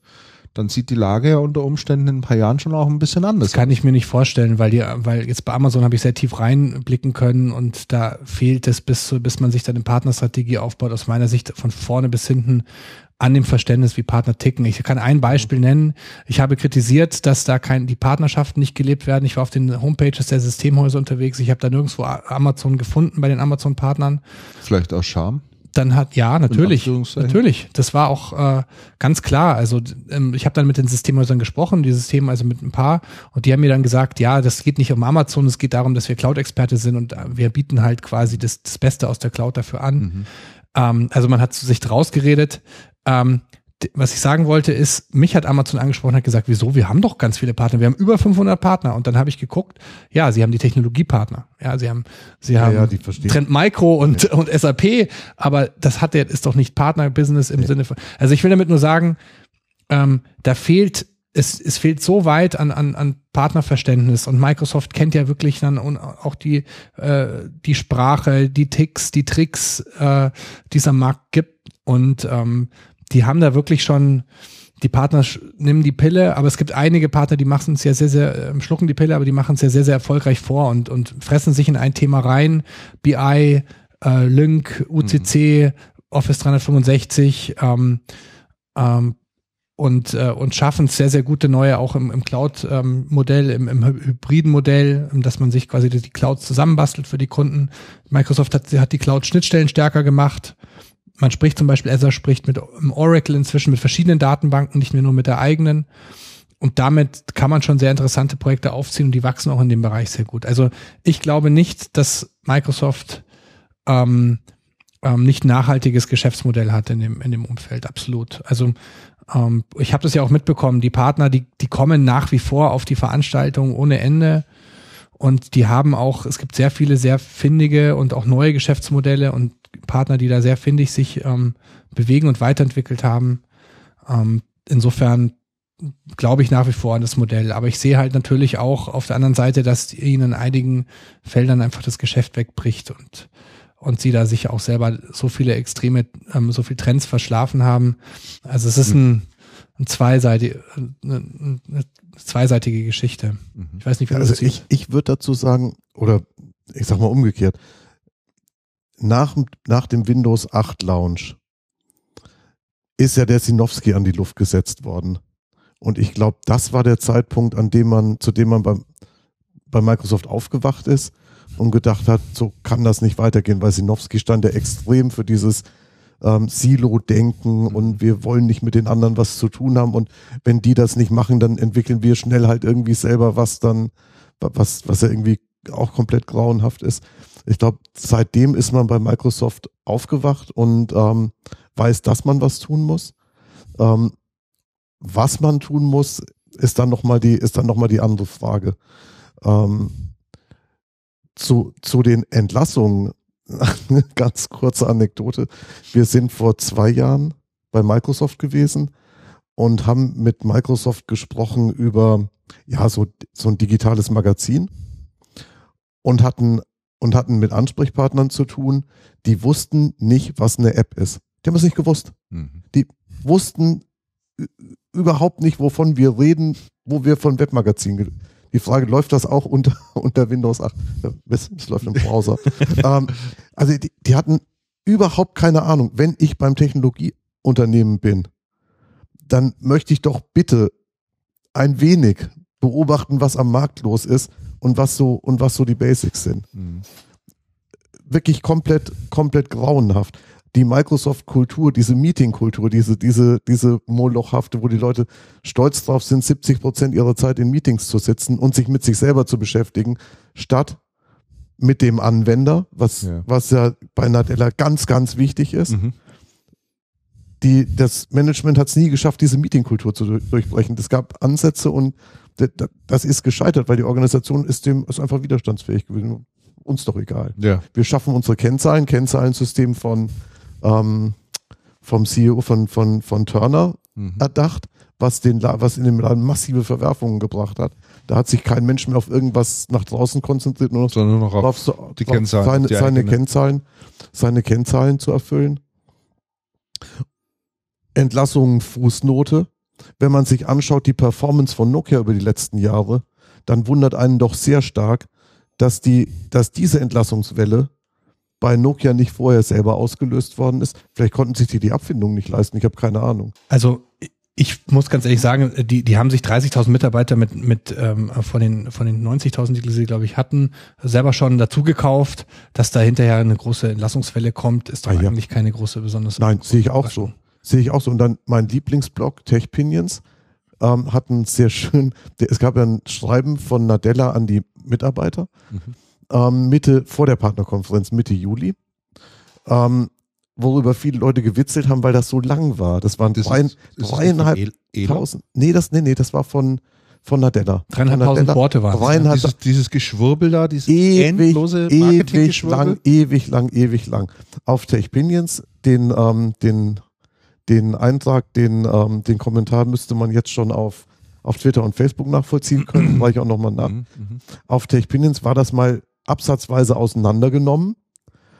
Ähm, und dann stand auch drin, dieser Abschnitt hätte er sich sparen können, kompletter marketing Ja, ja, richtig, genau. hier an dieser Stelle ist er allerdings brillant. Schade, dass er erst, erst so spät kommt. Und im Laufe dieses Kommentars kam dann irgendwann, oh oh, das bedeutet, die Leute, die nicht performen, sollten schon mal an ihrem Lebenslauf arbeiten. Mhm. Dann Ja. einen Absatz später, oh, diejenigen, die die Stars sind, sollten das vielleicht auch tun. Und dann wieder ein bisschen später kam, ah, das bedeutet massive Entlassungen bis Weihnachten. Ein Kommentar später, korrigiere bis Thanksgiving, korrigiere bis Labor Day. Und im Nachfolgeartikel hat er dann geschrieben, okay, dass das so schnell geht mit der Ankündigung, hätte ich jetzt auch nicht gedacht. Und es war ja schon zu rechnen mit, ich habe mit so einer Ankündigung schon gerechnet, eigentlich im letzten Jahr Mhm. direkt im Nachgang der Partnerkonferenz. Das war alles noch ein bisschen halbgar. Aber da war ja auch diese, diese Balmer-Geschichte noch im Schwange, noch kein neuer CEO. Da wusste, da wusste man noch gar nicht, wie es wie es insgesamt weitergeht. Und was mich am allermeisten wundert, übrigens nach wie vor, ich glaube, das habe ich exakt vor einem Jahr an der Stelle schon mal gesagt, dass dieser Kevin Turner sich bei Microsoft noch halten kann. Mhm. Weil der steht für vieles, was bei Microsoft nicht gut gewesen ist. Und ich kenne auch Turners Auftritte in den, auf den letzten Partnerkonferenzen, wobei ich gestehe, die aktuelle habe ich nicht gesehen. Also da war er so ein bisschen der Halsbringer. Weil er tatsächlich so ein bisschen auch für die neue Welt da stand, also für diese neue ähm, Politik. Und, ähm, und das kam sehr, sehr gut an, das hat man also gemerkt. Ähm, und irgendwie steht er doch noch, ähm, die Leute wollen ja auch was Vertrautes haben. Ne? Also die wollen ja nicht nur neue, die wollen nicht nur irgendwelche gut angezogenen Menschen, Gesichter, die sie noch nicht kennen, da oben auf der Bühne. Das ist ihnen dann, das merkt man dann doch. Da ist Microsoft zu sehr ein großer Anker. Ja, ja.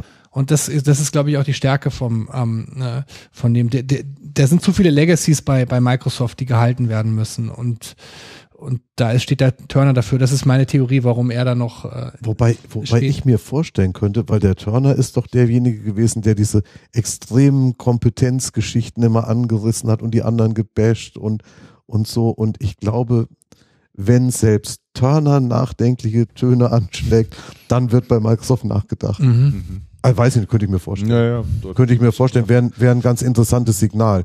Wobei dem Turner das bestimmt auch nicht, auch nicht leicht fällt. Sich dann dahinzustellen und zu sagen, äh, übrigens, wir sind gar nicht die Größten. Weil der hat ja immer gesagt, wir sind die Größten. Ja. Wie hast, Die Größten, du, die Größten, wie hast du. Nadella wahrgenommen? Ja, als einen extrem sachlichen, aber unglaublich, das hat ja auch sein Brief schon gezeigt, ähm, unglaublich konsequenten Typ. Also, also ein Beispiel, es war ähm, das ganze Lare-Geschäft, also die ganze, also Launch Account Res ähm, Mhm. ihr wisst schon, was ich sagen möchte. Reseller. Reseller, also es geht, ähm, es geht mir da um die Lizenzen, Es geht um, um Volumenlizenzen. so Volumenlizenzen, das möchte ich sagen, genau. Ja. ähm, das ganze Volumenlizenzgeschäft, ein Beispiel, was ja früher Standbein war. Ähm, ähm, auch die ganzen On-Premise-Produkte, das ist alles vom Tisch. Also der Mann redet nur konsequent von Cloud, Produktivität, Innovation und ähm, hat kaum von Business Cloud auch gesprochen. Ihm ging es vor allem darum, die beiden Welten zusammenwachsen zu lassen, ähnlich wie das, ähm, ähm, wie das ähm, Apple auch macht. Dass sie halt sagen, die Produkte sind so konsumertauglich, dass sie auch wieder den Weg ins, ins, ins Business finden. Das, dafür steht er. Und er, er sieht, er wirkt wie ein Mensch, der keine Kompromisse macht, der aber auch gute Argumente hat, warum er so handelt. Also, wo du sagst, planlos, ähm, ein bisschen, da gebe ich dir an der Stelle überhaupt nicht recht, weil er ähm, total stringent wirkt. Allerdings ist er jemand, da fallen halt viele hinten runter. Also ganz, ganz klar. Und das ist jetzt nur der Anfang auch gewesen. Also ich weiß jetzt nicht, ob da noch weitere Entla Entlassungen folgen werden. Ich kann mir vorstellen, dass sie einige Geschäftsbereiche vielleicht auch einstellen. Sie haben so wahnsinnig viele Baustellen und eigentlich so eine klare, also zumindest er offenbar eine klare Vorstellung von der Zukunft. Ähm, ich kann mir auch vorstellen, dass sie deswegen auch in Windows 9 noch äh, zurückhalten, weil sie da auch noch weiter, sie, da geht es verfeinern alles oder so. Politikum, ne? Mhm. ob, diese, ob dieser scheiß Startbutton da unten links kommt oder wie diese Kacheln aussehen und Mhm. wohin es hochfährt. Das ist ja technisch alles denen gleich, das können die alles inzwischen umsetzen, aber Mhm. sie haben sich, sie haben ins Klo gegriffen mit Windows 8.1, muss man ganz klar sagen, im Sinne von, wie es adaptiert wurde vom Markt, nicht das Produkt selber ist ein tolles Produkt. Ich, Mhm. ich finde Windows 8.1 ist ein sehr, oder Windows 8 ist ein sehr schnelles und stabiles Produkt. Das ist vermutlich das beste Betriebssystem, was sie hatten. Aber die Leute haben es halt einfach nicht verstanden und angenommen. Und da sind sie jetzt gerade noch am Rumschrauben. Also die wollen auf keinen Fall hier mit dem nächsten Betriebssystem wieder den gleichen Fehler begehen, den sie jetzt eben mit Windows 8 ähm, ähm, gemacht haben und sind deswegen noch sich sehr, sehr am Zurückhalten. Ich glaube aber, wie gesagt, ähm, dass die ihren Weg machen werden, weil sie einfach 600.000 Partner haben und das ist einfach eine Hausmarke und ähm, und in zu vielen Bereichen auch erfolgreich und aktiv sind. Das zeigen auch die aktuellen Geschäftszahlen, die sie jetzt rausgebracht haben, die sehr, sehr positiv sind. Sind schwer zu beurteilen, weil die ganzen ähm, Nokia-Zahlen dazukommen. Mhm. Und Mi- Microsoft natürlich bei diesem riesen komischen Portfolio, äh, komisch äh, im Sinne von nicht zu überblickenden Portfolio, wo fangen Services an, wo fangen Produkte an, wo fängt Cloud Computing an, Das mischen sie ja auch von Quartal zu Quartal. Neu sortieren und so weiter. Es ist immer wahnsinnig, aber in Summe wächst das alles nach wie vor und sie stehen finanziell so gut da, wie sie noch nie da ge- gestanden sind. Das sagt eigentlich auch schon einiges aus. Mhm. Ähm, also insofern, ich glaube an, an, an Microsoft, ich glaube vor allem auch an die Nadella. Ähm, ähm, aber ich glaube auch, dass sehr, sehr viele Partner noch sehr, sehr leiden werden, weil sie keine Kompromisse mehr machen. Die können sich das und wollen sich das nicht mehr erlauben. Nicht sie mehr wollen erlauben. Also dann scheint ja insgesamt Nadal eine recht kluge Wahl gewesen zu sein. Also ich halte das, äh, ich halte das schon da für eine kluge Wahl. Ne? Ich halte das schon für eine kluge Wahl. Ich habe einen ganz interessanten Kommentar gefunden von Axel Oppermann. ähm, von Axel Oppermann, stimmt das? Ja, von Axel Oppermann. Ja. Von, Ja, weil ich ihn von grad gesehen Axel hab, ja. Oppermann auf SharePoint 360. Mhm. Ähm, der Kommentar schlingert so ein bisschen. Ich habe dann am Ende hab mir überlegt, so wa- was hat er jetzt eigentlich gesagt? Also wo, worauf wollte er eigentlich hinaus? Und habe gedacht, jetzt hat er sich so auf dem Kreis gedreht, ist er wieder da, wo er angefangen Man muss aber dazu sagen, dass der Opel, äh, der Axel, Opel, der Axel Oppelmann einer der besten ähm, und anerkanntesten deutschen Microsoft-Analysten ist. Ja. Ja. Und ähm, wenn ich habe vorher auch geschlingert in meiner Ar- Argumentation und der ist, Axel ist noch mal einen ganzen Schritt weiter tiefer drin und er Ja. schlingert auch. Also das, ich glaube, es gibt da kein Schwarz-Weiß. Die Leute sind Also immer sehr schnell, sehr schnell bei Schwarz-Weiß, wenn es um Microsoft geht. Da- Das ist absolut, ja, das ist absolut richtig. Du hast das ja mit dem Politischen eben schon mal ganz schön gesagt. Wenn bei, wenn sich bei Google irgendwas im Betriebssystem ändert oder im Browser oder sonst wo, das interessiert keine alte Sau. Und wenn es einen interessiert, dann wird's halt in, in der nächsten Version still und heimlich wieder zurückgeändert. Nur bei Microsoft macht man einen riesen Aufwand. Ei klar. Mhm. Und was der, was der Oppermann, was Oppermann halt sagt, ist, ähm, dass Microsoft und die Partner auseinanderdriften und, ähm, und Segmente, die eigentlich für die Partner sehr wertvoll sind, von Microsoft heute so dann gar nicht mehr gesehen werden, weil Microsoft längst woanders ist und so habe ich dann verstanden, die deutsche Realität ist halt eine andere. Mhm. Aber da hat, wir haben vorher drüber gesprochen, also das ist ein ganz, ganz wichtiger Punkt aus meiner Sicht. Mhm. Ähm, Microsoft bietet wirklich allen Cloud-Modellen und ich hatte auch ein persönliches Interview mit dem Partnerchef, dem weltweiten, ähm, und habe da an der Stelle sehr viel nachgebissen und nachgefragt. Die bieten alle Cloud-Modelle an. Also ähm, und die wissen um die deutsche Mhm. Private Cloud Mentalität, um die, um die Vorsicht. Und dann sagen die, na gut, dann nehmt halt unsere Produkte und macht euer eigenes Rechenzentrum auf oder macht eine Ja. German Cloud auf.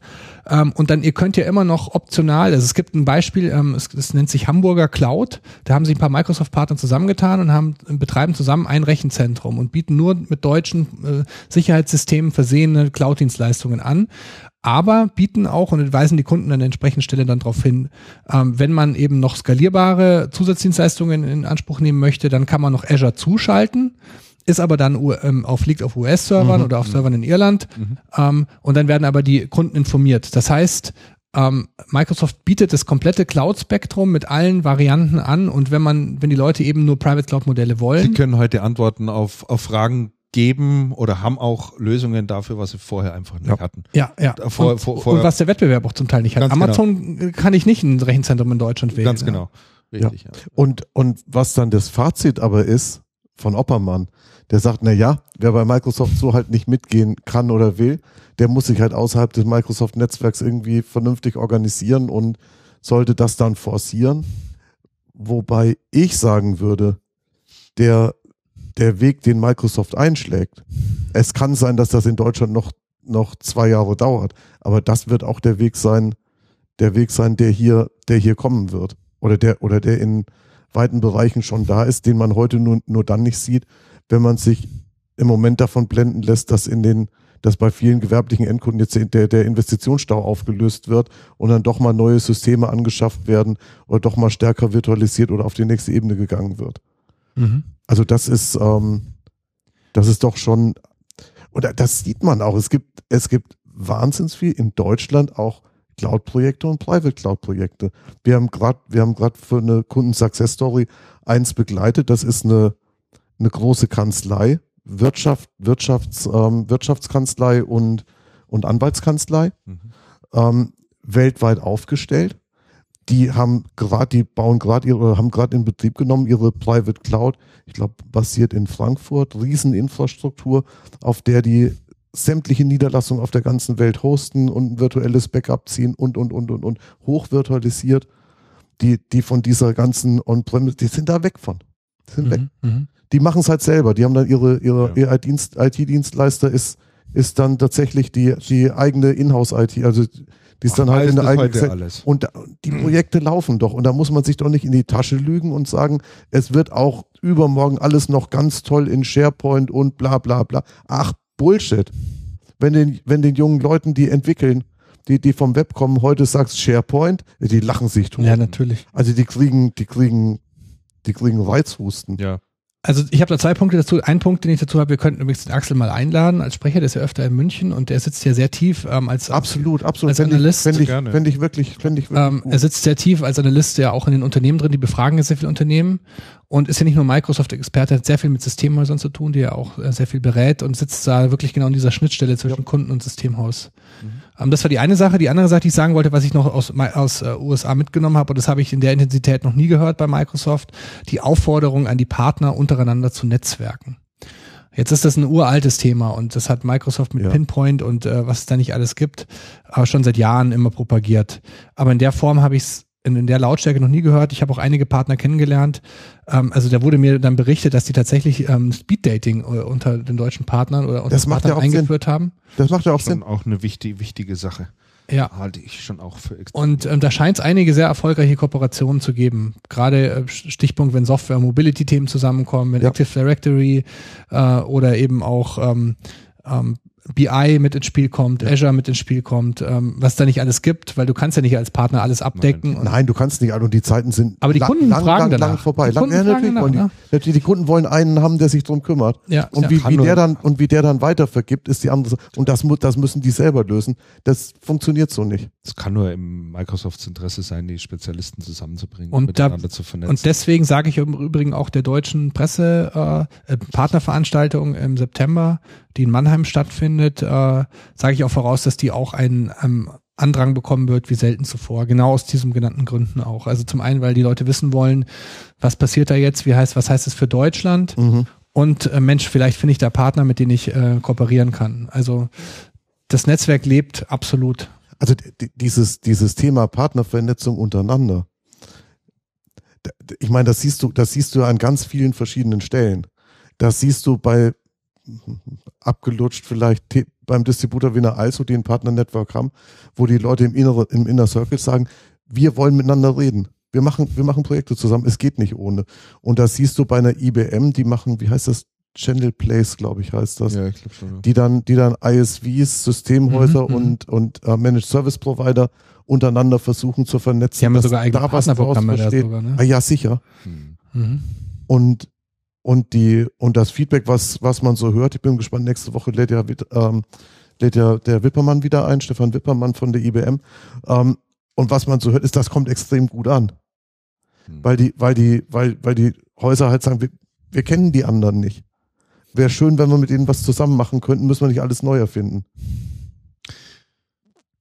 Lass uns mal noch einen anderen Themenbereich äh, besprechen, der, denke ich, auch äh, sehr interessant ist und zu dem wir sicherlich auch eine Meinung haben, vielleicht auch unterschiedliche Meinungen haben. Das ist ja auch immer gerade das Spannende an unserem Format.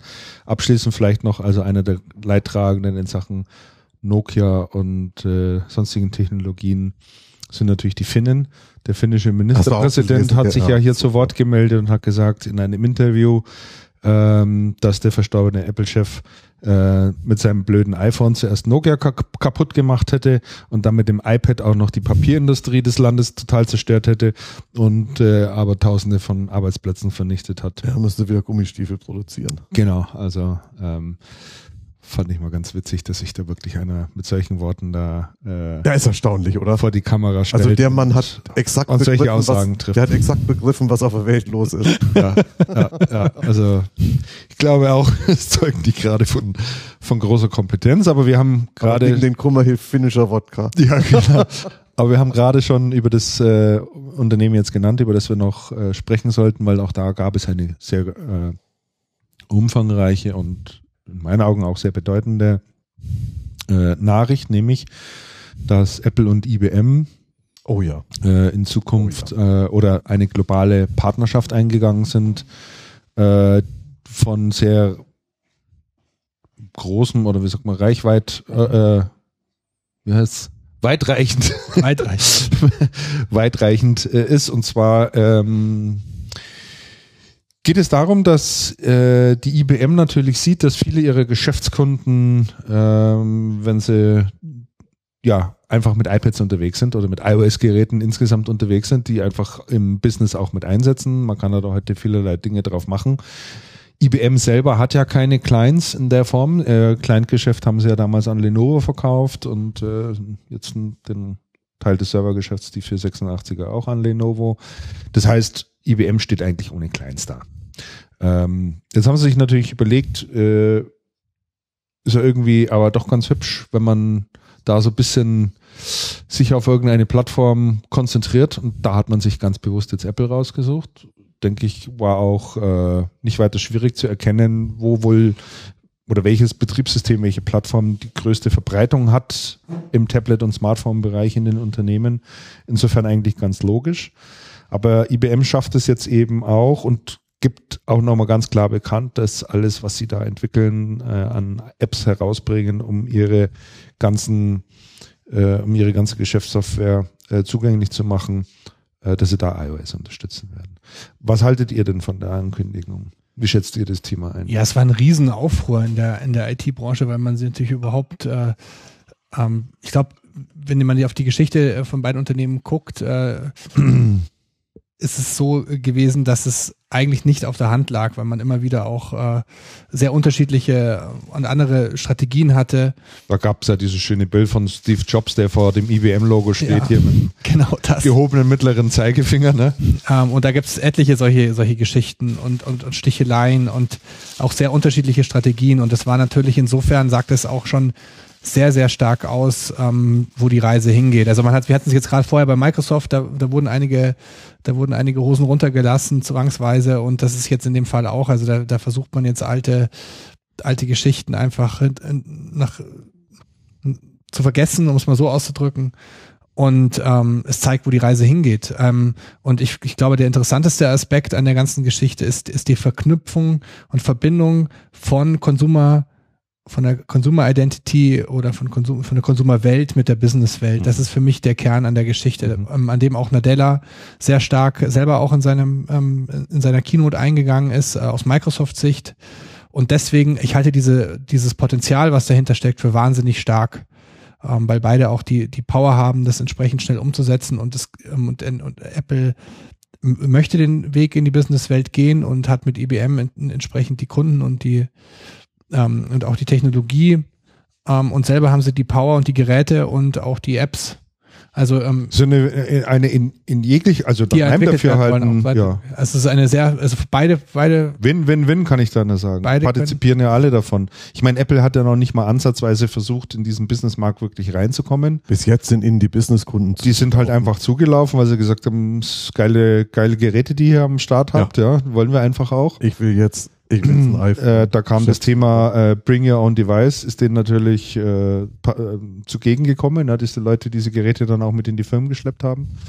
Und dann eine IBM, die, wie gesagt, ohne Clients unterwegs ist, aber äh, natürlich äh, viel Geschäftssoftware und Businesszeug am Start hat, die dann sagen, müssen jetzt irgendeinen Weg finden, wie wir da auf diese Geräte draufkommen. Also ein, eine relativ pragmatische Kooperation, die dort äh, stattfindet aber ähm, sehr klug ist und mhm. äh, eine, man sich gegenseitig super ergänzt. Also was ich jetzt schon mal, also das geht sogar so weit, was ich gelesen habe in dem, in dem jetzt kommenden iOS 8, wird sogar eine Funktion drin sein, äh, wo du ein unausgepacktes iPad schlicht und einfach einscannst mhm. und dann erkennt das Gerät, ich gehöre äh, zu IBM oder bei mir muss IBM-Software drauf, du schaltest es ein, es lädt sich automatisch genau die passenden Apps runter, übernimmt alle Einstellungen und kann der Mitarbeiter ja, das, das dann verwenden. großes Problem so. lösen.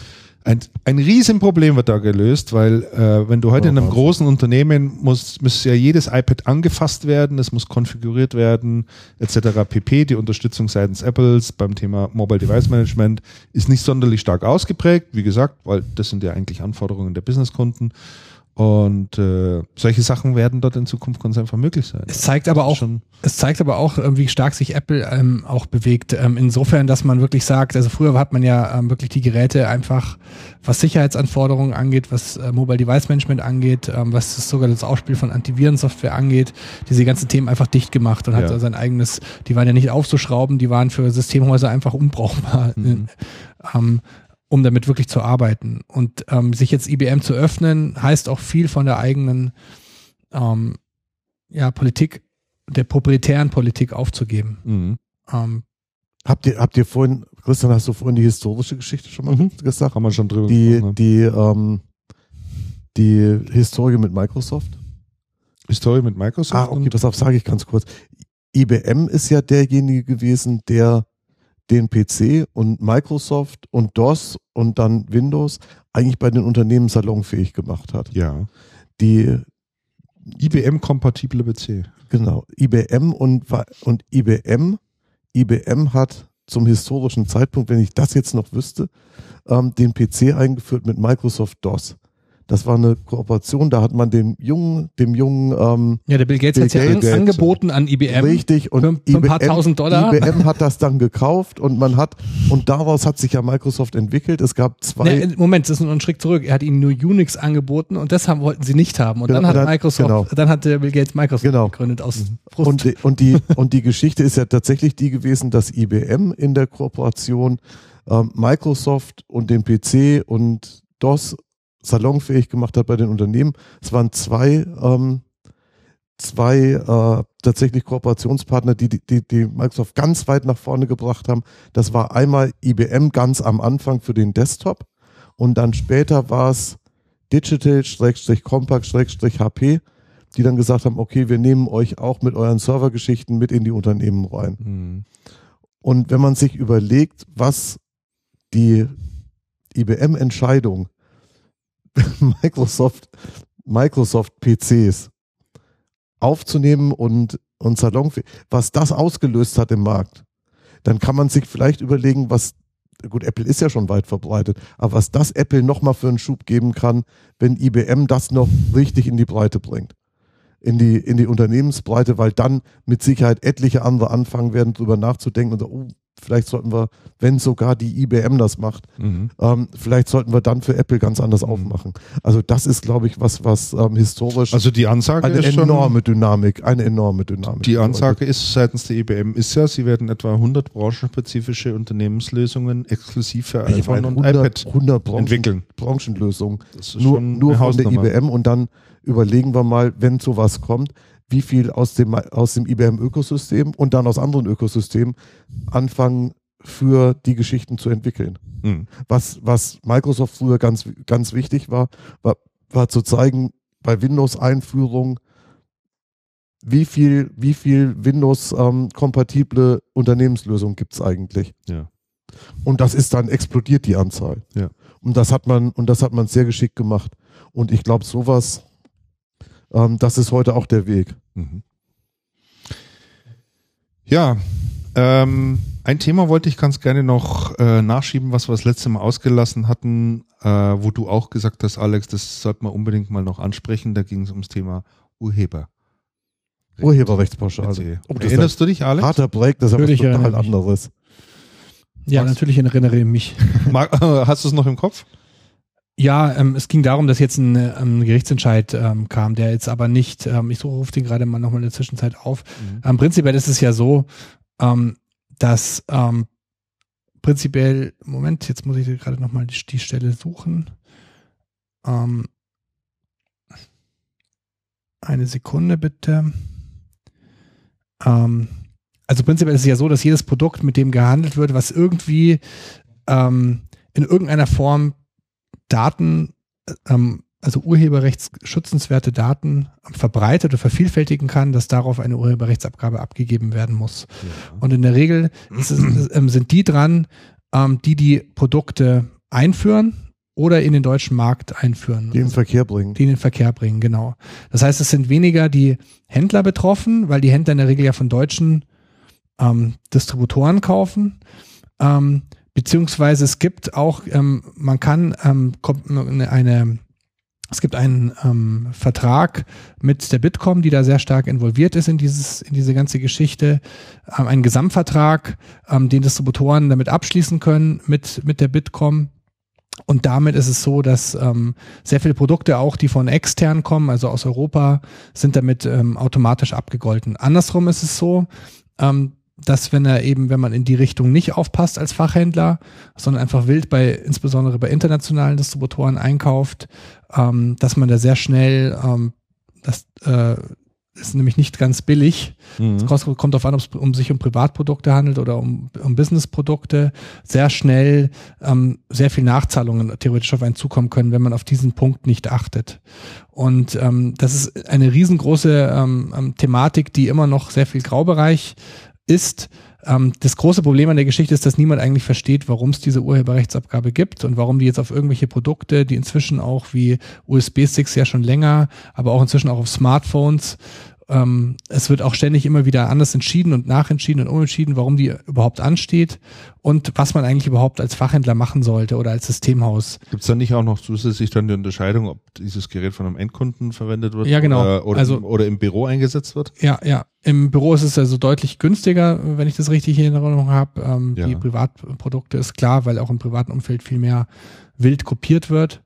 Ähm, und da führen auch viele Fachhändler oder Systemhäuser nicht wirklich richtig Buch drüber. Mhm. Insbesondere, wo sie es herhaben und wo sie es hin, Mhm. ähm, hin, ähm, hinverkauft haben oder für welchen Zweck. Mhm. Und andersrum hat, ähm, haben also die Verwertungsgesellschaften angekündigt, verstärkt ähm, ähm, Kontrollen durchzuführen, auch bei Systemhäusern. Und ähm, das wirft natürlich einige Unsicherheiten auf. Und die Bitkom gibt hier auf ihren Seiten zahlreiche ähm, Tipps. Es ist so, wenn man Mitglied bei der Bitkom ist, ist man automatisch dann aus der, aus der Geschichte noch nicht raus, sondern es ist, man muss hier so eine zusätzliche, ähm, sich in diesen Gesamtvertrag mit einkaufen. Ja. Äh, und das ist ein klassischer Dreisatz. Da muss man dann ausrechnen, ähm, lohnt sich das? Ähm, man muss auch mit seinen Distributoren, mit seinen Händlern sprechen, mit seinen Lieferanten, ähm, ähm, wie da die Situation ist. Mhm. Ich habe das Gefühl, dass es bei sehr vielen, das ist das, was ich habe da ein paar Interviews dazu geführt, ähm, bei sehr vielen Systemhäusern sehr stiefmütterlich behandelt wird, das Thema. Also ich glaube, was die meisten unterschätzen, das ist ja wie bei, das ist ja wie bei Zollabgaben oder bei Steuergeschichten. Ich glaube, die Abgabe haftet so lange am Produkt, bis sie abgeführt ist. Und irgendwer in der Kette wird, wird, wird haftbar gemacht zum einen oder anderen Zeitpunkt. Ja. Und wenn man dann aus dem Ausland bezogen hat, ähm, die im Ausland sitzen, müssen nichts abführen. Die Hersteller machen es sich total einfach, die lehnen sich zurück und liefern aus Irland. Mhm. Dann sind die völlig fein raus. Und normal schlägt dann immer der Wust des Problems in der Distribution auf, die dann einmal mit Billiganbietern zu kämpfen hat, die aus dem Ausland nach Deutschland liefern und einfach die Abgabe nicht einpreisen. Und auf der anderen Seite dann noch für die, ähm, für die Hersteller mit Rückstellungen bilden Mhm. müssen, weil die Hersteller sich dann auch zurücklehnen. Das heißt, hast einen beschissenen Preis und hohe Aufwendungen. Für Distribution extrem undankbar, aber es bleibt halt nicht da hängen, sondern es geht tatsächlich bis zum, ähm, bis zum Systemhaus weiter, der die, oder bis zum Händler weiter, der die Produkte verkauft. Der Kollege Reuter hat ja in seinem, äh, in seinem Blog noch einen Beitrag veröffentlicht äh, zu diesem Thema, der heißt PC-Abgabe, so holt sich der IT-Handel auch Geld zurück. Äh, und dort schreibt er, bei der Urhe Urheberrechtsabgabe wird seit Beginn des Jahres zwischen privat und gewerblich genutzten PCs unterschieden. Dann die Sache mit der Bitkom. Für Bitkom-Mitglieder liegt, bei den, äh, liegt sie bei den Consumer-Geräten bei 10,55 Euro. Also nicht bei allen, sondern nur bei denen, die in diesem Vertrag mitmachen. Ganz genau. Und bei 3,20 Euro für gewerblich genutzte Rechner. Für Rechner, die zunächst mit der Consumer-Abgabe von 10,55 Euro belastet wurden, aber tatsächlich dann an gewerbliche Nutzer wie beispielsweise Behördenunternehmen bla bla bla verkauft hat, ergibt sich also eine Differenz von 7,35 Euro. Diese Nutzer haben somit gegenüber der ZPÜ, der VG Wort und der VG Bildung Kunst einen Rückerstattungsanspruch von mindestens 7,35 Euro je erworbenem Gerät. Und dann schreibt er hier auch, IT-Händler können von dieser Rückerstattung für jedes Gerät Geltung machen, dass sie nämlich an Unternehmen, Behörden oder eine Bildungseinrichtung verkauft haben. Und äh, dort also dann jeweils die 7 Euro, also die Differenz, die 7,35 Euro dann zurückfordern. Also da gibt es einen Beitrag dazu, da steht auch drin, wie das Ganze funktioniert und wie man da vorgehen muss. Mal vielleicht noch für den einen oder anderen ganz interessant, Mhm. der es noch nicht mitbekommen hat. Hat natürlich auch den Nachteil, dass man sich dann selber auf, ähm, auf die Liste der ZB, der, also der Verwertungsgesellschaften ähm, setzt. Ja. Im Übrigen. Das stimmt. Also das ist ja der Klassiker. Ähm, man möchte sich ja eigentlich immer nicht aufmerksam machen, selber die eigene Firma. Ich habe nur gehört, dass die Verwertungsgesellschaften zunehmend auch Systemhäuser unter die Lupe nehmen. Mhm. Und dann wollen die eben genau wissen, an wen hat man verkauft. Klar, das kann natürlich auch im positiven Sinne sein, wie Markus Reuter hier schreibt, ähm, dass man eben ähm, Sachen falsch angegeben hat. Aber in der Regel ist es ja so, dass man, dass es vermutlich eher andersrum laufen wird. Vermutlich, ja. Ja. Ähm, das heißt, die werden ja nicht nur die verkauften ähm, ähm, Geräte dann prüfen, sondern auch fragen, wo haben sie die ganzen Dinger eigentlich her und haben sie da schon auch abgeführt und das heißt, es muss, der Schusskanon schnell nach hinten losgehen. Das Mhm. möchte ich nur ähm, angemerkt haben. Im Prinzip ist es ein wahnsinnig komplexes Thema Ja. und ähm, ich empfehle die Seiten, die Informationsseiten von der Bitkom zu dem Thema, ähm, die zwar selber in der Geschichte mit drin hängt, aber wirklich sehr, sehr gute und informative Seiten dazu hat und ähm, den Handel da auch den Channel sehr, sehr gut aufklärt in dem Umfeld. Prima. Ich würde langsam Richtung äh, zum Ende der, der heutigen Folge kommen So. wollen. So ein bisschen auch aus Zeitgründen, wenn ich auf die Uhr blicke. Ähm, aber zwei Sachen äh, wollte ich gerne noch mit euch äh, besprechen oder euch, euch fragen. Und zwar, wir haben jetzt dann demnächst die Episode Nummer 40 am Start. Meine Idee dazu, weil es sich irgendwie auch anbinde, anböte, wäre, was haltet ihr davon, wenn wir die Sendung Nummer 40 auf dem Systemauskongress aufnehmen? Die ist Ende, äh, Wann der? Systemauskongress ist Ende August, glaube 26., 27. Ja. August Ja, klar. in Düsseldorf. Ähm, da kann ich sicherlich äh, dafür sorgen, dass wir ein lauschiges Eckchen bekommen und da laufen natürlich viele, viele Systemhauschefs rum, Ach, da könnten wir auch ein die paar wir natürlich im Vorfeld zerren. Äh, genau aus den, aus den Vorträgen rauszerren oder Ja, vom Buffet wegholen und äh, dann ein bisschen mit denen sprechen und da sind da ganz interessante Themen dabei. Alex, du hast ja vorhin gerade mal so ein paar Themen angesprochen. 26. 27. August. Ich glaube 26. 27. Ich finde es eine August müsste- hervorragende Idee. Mit, Mittwoch oder Mittwoch, Donnerstag müsste das jedenfalls Mittwoch, sein. Donnerstag, dann ist 27. 28. Oder 27. 28. Ich denke eher an den 28., weil am 27. auch noch das Ranking der äh, 25 größten Systemhäuser Deutschlands bekannt gegeben wird, ja am Abend. Äh, traditionellerweise auf dem Systemhauskongress. Da gibt es sicherlich auch noch, vermute ich mal, ich habe die Liste noch nicht ganz durchgeschaut, ähm, Verschiebungen in der einen oder anderen Richtung, äh, über die es sich dann auch zu diskutieren lohnt und möglicherweise ist ja der eine oder andere Chef von diesem Haus sogar da und man kann ihn dann auch ein bisschen dazu befragen. Äh, könnten wir dann mal versuchen, im Vorfeld bereits ein paar Termine mit einigen auszumachen, von denen wir wissen, dass sie da sind und äh, wären mal an unseren Hörern ganz nah dran sozusagen. Ne? Ja, Was haltet ihr da prinzipiell davon? ja, ich finde das super. Ich finde es Okay. auch super. Gut, dann können wir das ja mal in die Richtung, in die Richtung angehen. Und äh, Markus, sofern du nicht auf dem Systemhauskongress sein solltest, dann machst halt noch Dann eine kommst, du einfach, dann Urlaub. kommst du einfach hin. genau, da kommst du einfach hin. Äh, dann meine Frage, meine Wo in Düsseldorf? Düsseldorf, ja. Jo. Meine abschließende Frage natürlich wie immer in die Runde. Habt ihr irgendwelche Picks mit dabei oder ähm, mitgebracht, Ne, wir hatten ja vorher das Thema Netflix. Ähm, da möchte die ich ja jetzt starten bald, ne? die starten und äh, da gibt es ja diese die wahnsinnig erfolgreiche Projekt, ähm, diese Serie House of Cards. Ich weiß nicht, wer von euch die schon hier kennt. Ich habe es noch nicht gesehen, aber ich kenn's. Gut, ähm, genau. Hören sehen, vom Hören Also ich sagen. bin, Lauter Lob. die, ja, die soll jetzt fortgesetzt werden. Äh, die ist, äh, die hat insgesamt die ersten beiden Staffeln hatten einen Produktionswert von 100 Millionen Dollar. Ähm, Eigenproduktion, von Eigenproduktion. Netflix, ne? ja, äh, ähm, und Das ist echt, das finde ich schon wirklich massiv. Mhm. Ja, ja. Ja.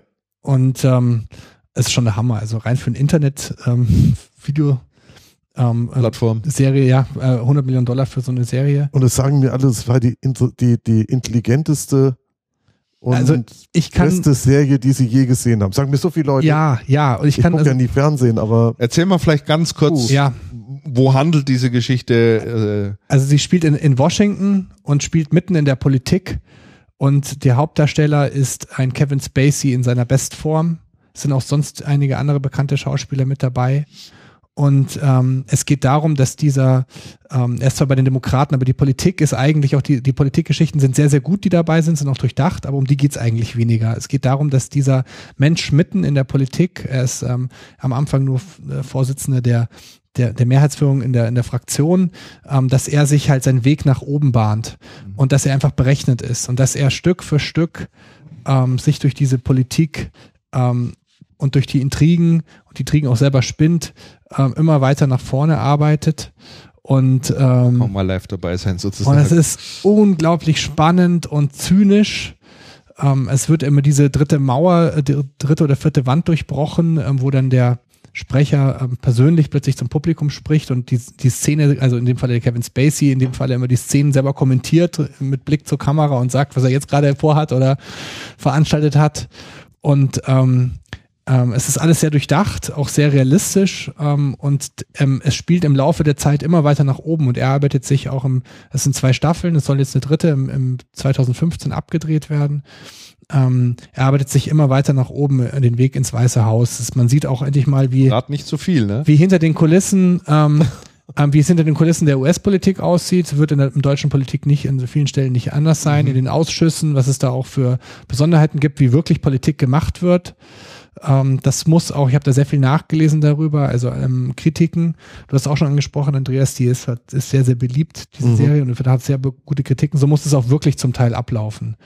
Und ähm, man, man kriegt also einen ganz anderen Blick auf die, auf, auf die Politik und auf generell, und da kann man auch viel für die Geschäftswelt lernen, wie man Leute für sich manipulieren kann und vereinnehmen kann. Und der Okay. Kevin Spacey, wer ähm, American Beauty gesehen hat, der weiß, ähm, dass er für so eine Rolle natürlich extrem prädestiniert das, ist. das ist ein toller Schauspieler, ja. Ja. Und ähm, also die Serie macht süchtig und ähm, ich kann sie jedem ans Herz legen. Weil ich selten in meinem Leben, also man denkt ja immer an Politik, oh Gott, und dann geht's die ganze Zeit um irgendwelche Ausschüsse oder so.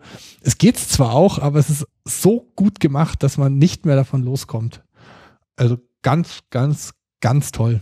Super. Sag mal, Gute was, Empfehlung. was ich nicht verstehe, was ich nicht verstehe, an dieser Stelle mal, mal kurz, mal kurz auf den Tisch geworfen.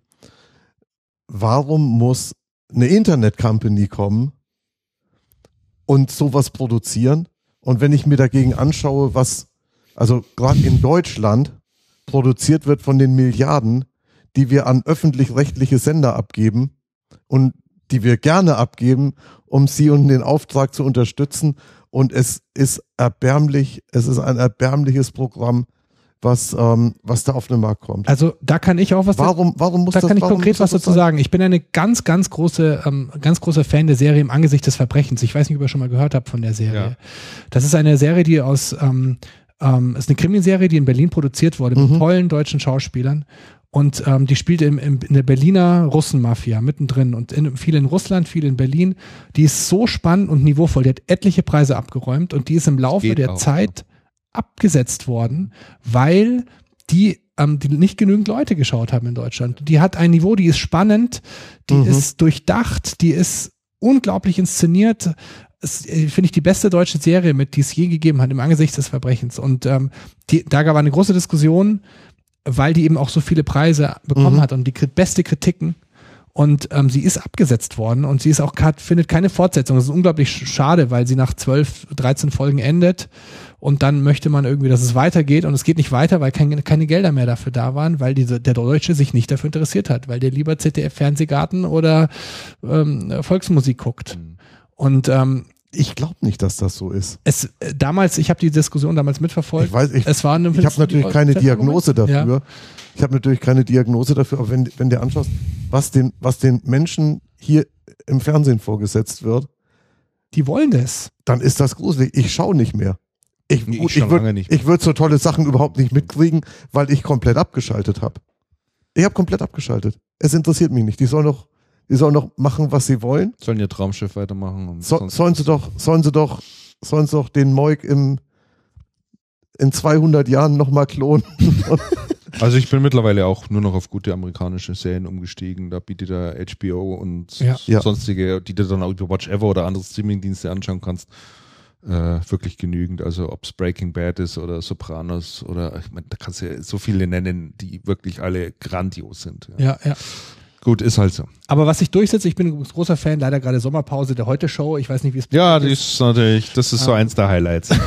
das stimmt. Aber die kann man sich ja dann auch im Netz anschauen. Die in kann man der sich auch im Mediathek. Netz anschauen, ja. Ich bin totaler Fan des Postillon TV. Das kenne ich nicht. Ja, Es- das finde es ich, find ich ein bisschen zu Es gibt den, es gibt den, es gibt doch diesen Postil, das Ja, Satire-Magazin natürlich. Postillon. Und ich habe nicht viele, aber die machen auf Yahoo, glaube ich, läuft das auf Yahoo. das läuft auf mehreren Yahoo, Plattformen. ähm, läuft Postillon TV. Ich habe von denen noch nicht viele Folgen gesehen. So Das ist immer nur so ein paar Minuten. so ne? zwei oder drei immer sehr kurze, sehr kurze Sendungen. Und dann kam neulich eine, die fand ich brüllend gut. Da ging es darum, dass das Internet abgeschafft wird wegen, wegen mangelnden Erfolgs. Das Internet, morgen wird das Internet abge oder nächste Woche Donnerstag wird das Internet abgeschaltet und die Betreiber sagen mangelnder kommerzieller Erfolg. Sehr gut. Fand ich, und ähm, das finde das find ich dann eine witzige Geschichte, die, die so ganz unaufwendig gemacht ist. Und wenn ich mir überlege, wie unaufwendig dieses ganze Postillon eigentlich ist, das macht der, das macht der Typ ja weitgehend alleine, Ja. Ja, mittlerweile hat er, glaube ich, noch dann, dann denke ich mir, hey, Donnerwetter, was eine Erfolgsgeschichte. Ja, Gut. Es die anderen denn nicht gekonnt. Ja, das ist immer die große Frage. So, abschließend, ähm, ich habe auch noch einen Tipp oder einen Pick oder wie auch immer. Ich wollte darauf hinweisen, am 22., 23. und 24. August, also an diesem Wochenende, Freitag, Samstag, Sonntag, ist wieder Raketenflugtag in Manching. Äh, Manching liegt leicht im Süden von Ingolstadt. Äh, ist ein alter, großer Sprungplatz, der dort aufgelassen wird, wo sich die Raketenflugfans alle treffen. Also Modellraketen und Mhm. äh, da werde ich auf alle Fälle auch wieder zugegen sein. Und ähm, wir werden da unsere Raketen an den Start bringen. Wer sich also dafür interessiert ähm, und mal großen und kleinen Raketen zuschauen wollen, die dort in den Himmel geschossen werden, dem kann ich diese Veranstaltung nur empfehlen. Ja, es kostet keinen Eintritt, da fährt man einfach hin mit dem Auto, parkt und ähm, schaut den ganzen Nerds zu, wie sie dort ihre, ihre Raketen an den Start bringen. Das sind, das sind echte Nerds, also ähm, und, und, und, und dort hochlassen. Das ist mal ganz interessant zu sehen und sehr spektakulär. Also das ist am äh, 22. bis 24. August in Manchen. Das war noch mein Tipp. Äh, jetzt schaue ich gerade mal, ob wir noch irgendwie Ah, jetzt habe ich hier den falschen aufgemacht. Ob noch irgendetwas ist, was ich unbedingt noch ansprechen wollte. Nee, ich glaube soweit nicht. Aber vielleicht nochmal der Hinweis äh, abschließend. Wir haben in der Warte, Sendung ich auch hab- kurz hab- drüber gesprochen. Ah. ja, Ich hätte noch. aber ganz kurz, Andreas, weil ich muss kurz, wirklich los. Nee, okay, dann, dann kündige ich das fürs nächste Mal an. Okay. Ich habe ich hab einen Brief aus dem Systemhaus bekommen von einem Hörer. Da geht's um die, den wollte ich eigentlich Schöner Cliffhanger. Mach, einen- mach einen Cliffhanger. vorlesen, vor, wollte ich eigentlich vorlesen. Und wollte in der nächsten vorlesen. Sendung erfahren Sie alles. In der nächsten Sendung erfahrt ihr, was hinter dem, was hinter dem Mail vom Chef an die Firma steckt, mit dem Betreff kleine Kaffeemaschine und dem Inhalt, wo ist die eigentlich geblieben? okay, sehr gut. Und wir erfahren dann auch, was der Systemhäuser im Keller macht. Ganz genau, ja. Genau. Genau. Äh, Danke fürs nächste Mal. genau, schöner, schöner, schöner Cliffhanger.